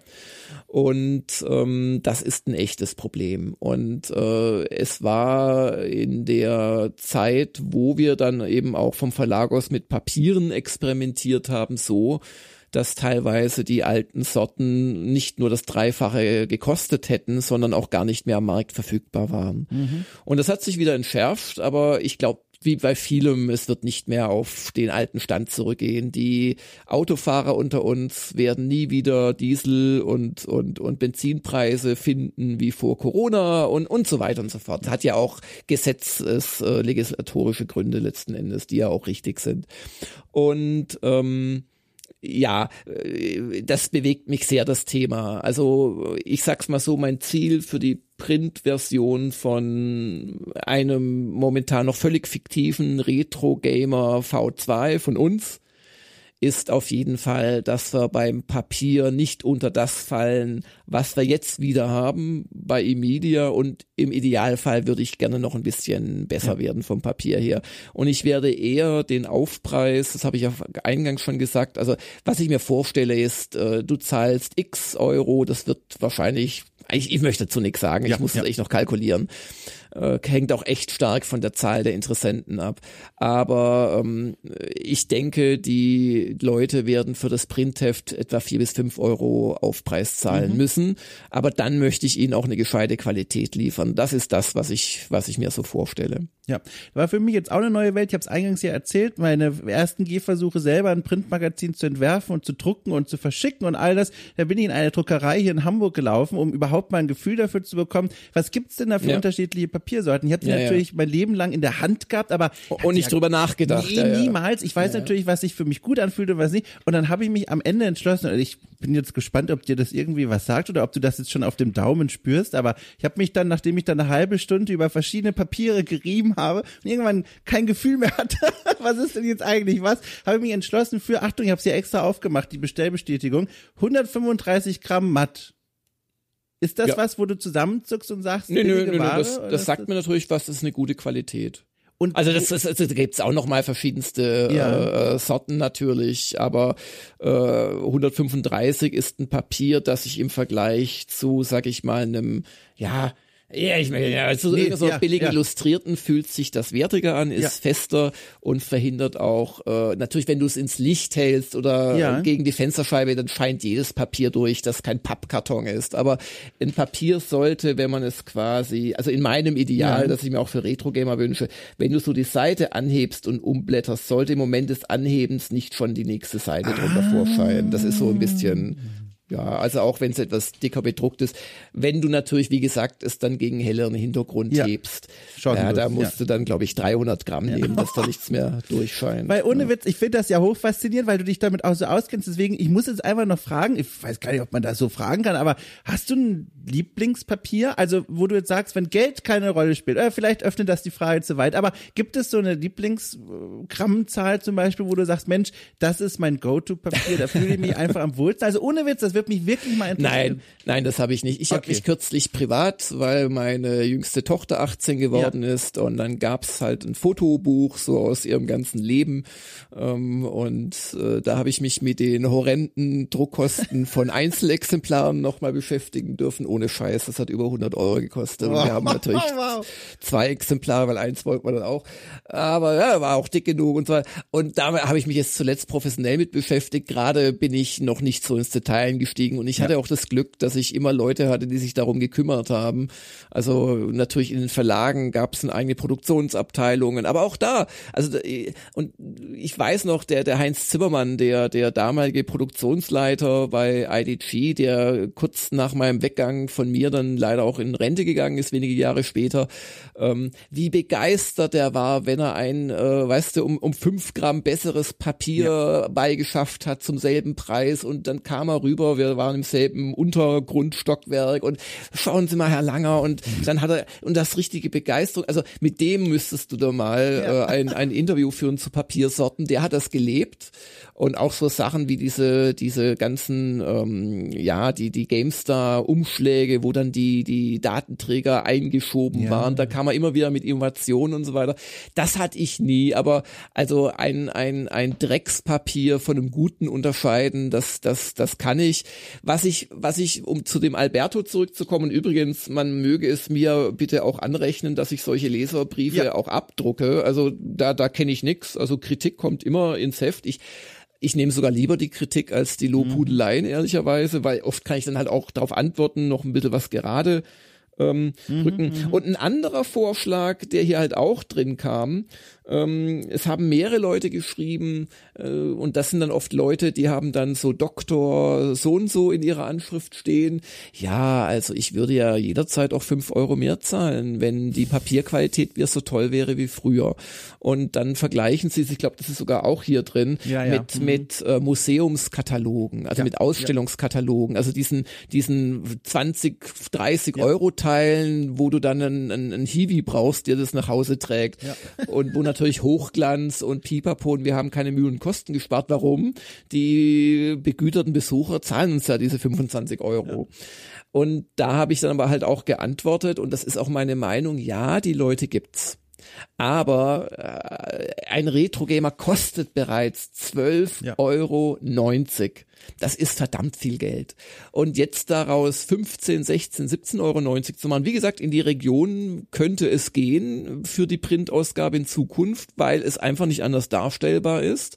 Aber das ist eben nicht die Masse. Und ähm, auch nicht die Masse der Games-Konnoisseure. Und ich habe bei Gamers Global kürzlich eine Preiserhöhung durchführen müssen. Und es ist immer ein ganz, ganz, mhm. ganz, ganz schwieriges Thema. Und nee, und der, der Verlag hat dann nie ernsthaft drüber nachgedacht. Ich habe das natürlich weitergegeben. Hey, mir sagen ja immer wieder Leute, würden auch 14,90 zahlen und so weiter. Es wurde nie ernsthaft diskutiert. Und äh, ich finde, so ein Heft muss schon kosten, sonst lässt sich nicht produzieren. Ist einfach so. Es ist aber letzten Endes eine Frage von Fixkosten ähm, plus Druckkosten plus Autorenkosten und die musst du gegenüberstellen letzten Endes den Verkaufspreis mal der Abonnenten. Mhm. Und da gibt's einfach bestimmte Gesetzmäßigkeiten, aber jetzt, ja, also ganz ehrlich, wir werden für das E-Paper so dicht wie möglich an die äh, 10 Euro rücken von oben her, wie es geht, weil ich einfach finde, es, es, es, es, muss, es muss auch bezahlbar sein. Und ich möchte kein Printheft haben, das über die 15 Euro hinausgeht. Aber ich kann dir noch nicht sagen, ob dieser, ja. ob das auch so sein wird, weil ich kann nicht zaubern. Ich muss mit den Preisen im Markt leben und im Zweifel, wie gesagt, bevor wir ein Dreckspapier nehmen, das, dann verlangen wir einen Euro mehr. Ja, sehr schön. Dann sind wir auch schon in Ausblicksstimmung. Das passt ganz gut, weil ich habe noch einen letzten, eine letzte Beobachtung auch aus dem Retro-Feed und die führt so schön in die Zukunft, in die mögliche Zukunft eurer Retro-Gamer-Ausgabe, sage ich mal dann. Und zwar auch von einem der besagten Doktoren, Dr. Julian E., stammt in Teilen, also er hat noch was anderes geschrieben, aber das ist nicht relevant für die Frage. Und zwar, ich zitiere auch noch ein letztes Mal, ich persönlich bin sehr an den Menschen aus dem Bereich Videospiele interessiert. Deshalb sind natürlich die Interviews mit den Entwicklern von früher besonders interessant, aber eine Überlegung wäre, wäre es, ob man auch heutige Sammler oder Person mit einem interessierten Zugang, äh, interessanten Zugang zum Thema Retro-Spiele vorstellt oder zu Wort kommen lässt. Dann geht's noch so weiter, aber die Essenz ist klar. Er wünscht sich quasi, ich sag mal, die Öffnung, die Weitung dieses Retro-Game-Ansatzes, wie wir es ganz vorhin auch schon mal ganz kurz angerissen hatte, so dieser, die, die, den geweiteten Horizont. Und das würde ich gerne als Frage zum einen in deine Hand geben und fragen, ist das was, was du dir auch tatsächlich, worauf du Lust hast, was du dir wünschen würdest? Und zum anderen, gibt es denn schon diese Ideen, diese Impulse, die du im Kopf hast für das eigene Retro-Gamer-Magazin, in welcher Form es dann auch fortgesetzt werden würde, wo du sagst, da war bisher kein Platz da, kein Spielraum, ich weiß es nicht, das wollen wir jetzt aber mal angehen. Also dazu fallen mir drei Aspekte ein. Ähm, der erste ist, ich habe schon in der Hinterhand tatsächlich durch einen Gamers Global User, der mich kontaktiert hat, just so einen Artikel, der sagt, dass er eine riesige, vielleicht eine der größten Spielesammlungen in Deutschland hat und die Boah. gerne mal vorstellen würde. Den habe ich jetzt vertröstet nach dem Motto, du, ich habe hier mit äh, gerade Retro Gamer, mit der Japan-Doku, wo die achte Folge gerade fertig wird, mit dem Weihnachtsgeschäft dann von äh, Gamers Global, ich habe so viel zu tun. Also ich habe frühestens im nächsten Frühjahr Zeit, dich zu besuchen. Wenn du so lange warten kannst, lass uns das mal ins Auge fassen. Das ist gerade da der Stand. Also das werde ich auf jeden Fall ausprobieren. Das wäre aber dann auch etwas, das würde ich dann auch in so einer also Mini-Doku in Videoform verarbeiten, aber dann auch gerne natürlich in einem neuen oder weitergeführten Retro-Heft. Das ist so der erste Aspekt, dass ich dem generell gar nicht abgeneigt bin. Der zweite Aspekt gleichzeitig und das, was ich gerade sagte, konterkarierend, die britische Retro-Gamer macht das schon. Die, die stellt eigentlich regelmäßig ähm, ja, aber dummerweise halt britische Sammler vor. Ähm, mit, und die, die dürfen dann ihre, ihre 5000 Spielepackungen da vorstellen, aussortieren und bla bla bla. Oder, äh, und das übernehme ich nicht, weil ich mir denke, ja, es ging bislang auch ohne und es sind irgendwelche Briten und äh, da ist vielleicht auch die Beziehung nicht so da. Ähm, und was war der dritte Aspekt? Der äh, droht mir gerade zu entfallen. Dann, dann waren es eben nur zwei Aspekte. Ja. Also, da, da, aber das ist, ah nee, genau, der dritte Aspekt ist noch, weil du gefragt hast, wie die Pläne sind. Also gerade ist es tatsächlich so, ich äh, habe schon eins, zwei Ideen, was man tun würde, wenn wir tatsächlich jetzt nicht die Lizenz kriegen, uns äh, quasi in Eigenregie machen müssten. Aber da das mein Plan B ist Ja. und der Ja. natürlich, wenn das jetzt so alte Happy Computer und Powerplay-Fans hören, ja, macht, das ist übrigens auch, kam schon so in den, wie die Leute können mir auch einfach auf diese äh, Adresse, von der der ähm, Newsletter auskommt, schreiben. Ich gucke da nur alle zwei, drei Wochen rein zur Vorwarnung, weil ich gar nicht die Zeit habe gerade, aber ich gucke da rein und ich antworte da auch jedem. Also jeder, der eine Frage stellt, wird da binnen von ein paar Wochen zumindest eine Antwort kriegen. Und aber viele schreiben auch keine Fragen, sondern einfach Lob oder Wünsche und so. Und da, da gibt's einige, die schreiben, ja sofort, aber bitte macht, macht die Powerplay V2 oder macht die PC Player Powerplay Maniac. Aber das ist halt, äh, das ist schwierig. Und, und äh, also ich weiß, wir würden so ein Heft schaffen. Ich weiß, es würde dünner sein müssen, aber ich habe da noch gar nicht die völlig konkreten Vorstellungen. Die würde ich in dem Moment natürlich entwickeln, wenn ich wüsste, dass der Plan A nicht möglich ist, äh, das Retro Gamer Heft weiterzuführen. Also vielen Bewegungen. Es, also ich bin so gespannt. Wie gesagt, die, diese Geschichte, die war nicht ausgedacht. Das war ein ganz besonderer Moment in dieser Buchhandlung da am Hauptbahnhof. Und ich bin jetzt also äh, mehr als nur interessiert, wie es jetzt weitergeht. Nochmal der Hinweis für alle. Wie gesagt, in der Folgenbeschreibung findet ihr diesen Weg zur Glückseligkeit beziehungsweise den Weg zu diesem, ich sage einfach mal Newsletter oder dem dem dem dem Fuß in der Tür mitzubekommen, wie es weitergeht mit euch. Ja, vielen Dank, dass ich es hier nochmal auch sagen durfte. Und äh, ja, also man merkt, glaube ich, mir liegt dieses Heft am Ja. Herzen. Also, auch dir nochmal großes Dankeschön für die Zeit. Wir haben es gerade gehört, viel zu tun und trotzdem Zeit genommen. Ich wertschätze das sehr. Äh, toi, toi, toi für die Zukunft und also ganz ehrlich ein großes Dankeschön für die bisherige Arbeit. Ein tolles Magazin. Ich werde es jetzt quasi rückwärts gerichtet äh, in mehrfacher Hinsicht nachholen. Genau, toll. Ich wink dir zu, ich drück dir die Daumen und dann hören wir uns vielleicht in ein paar Monaten hier wieder mit Neuigkeiten, welcher Art auch immer. Ja, hoffentlich positiv. Ja. Ich danke dir, Domschott, und deinen Zuhörern und bis Jawohl. auf bald. Bis bald. Tschüss. Tschüss.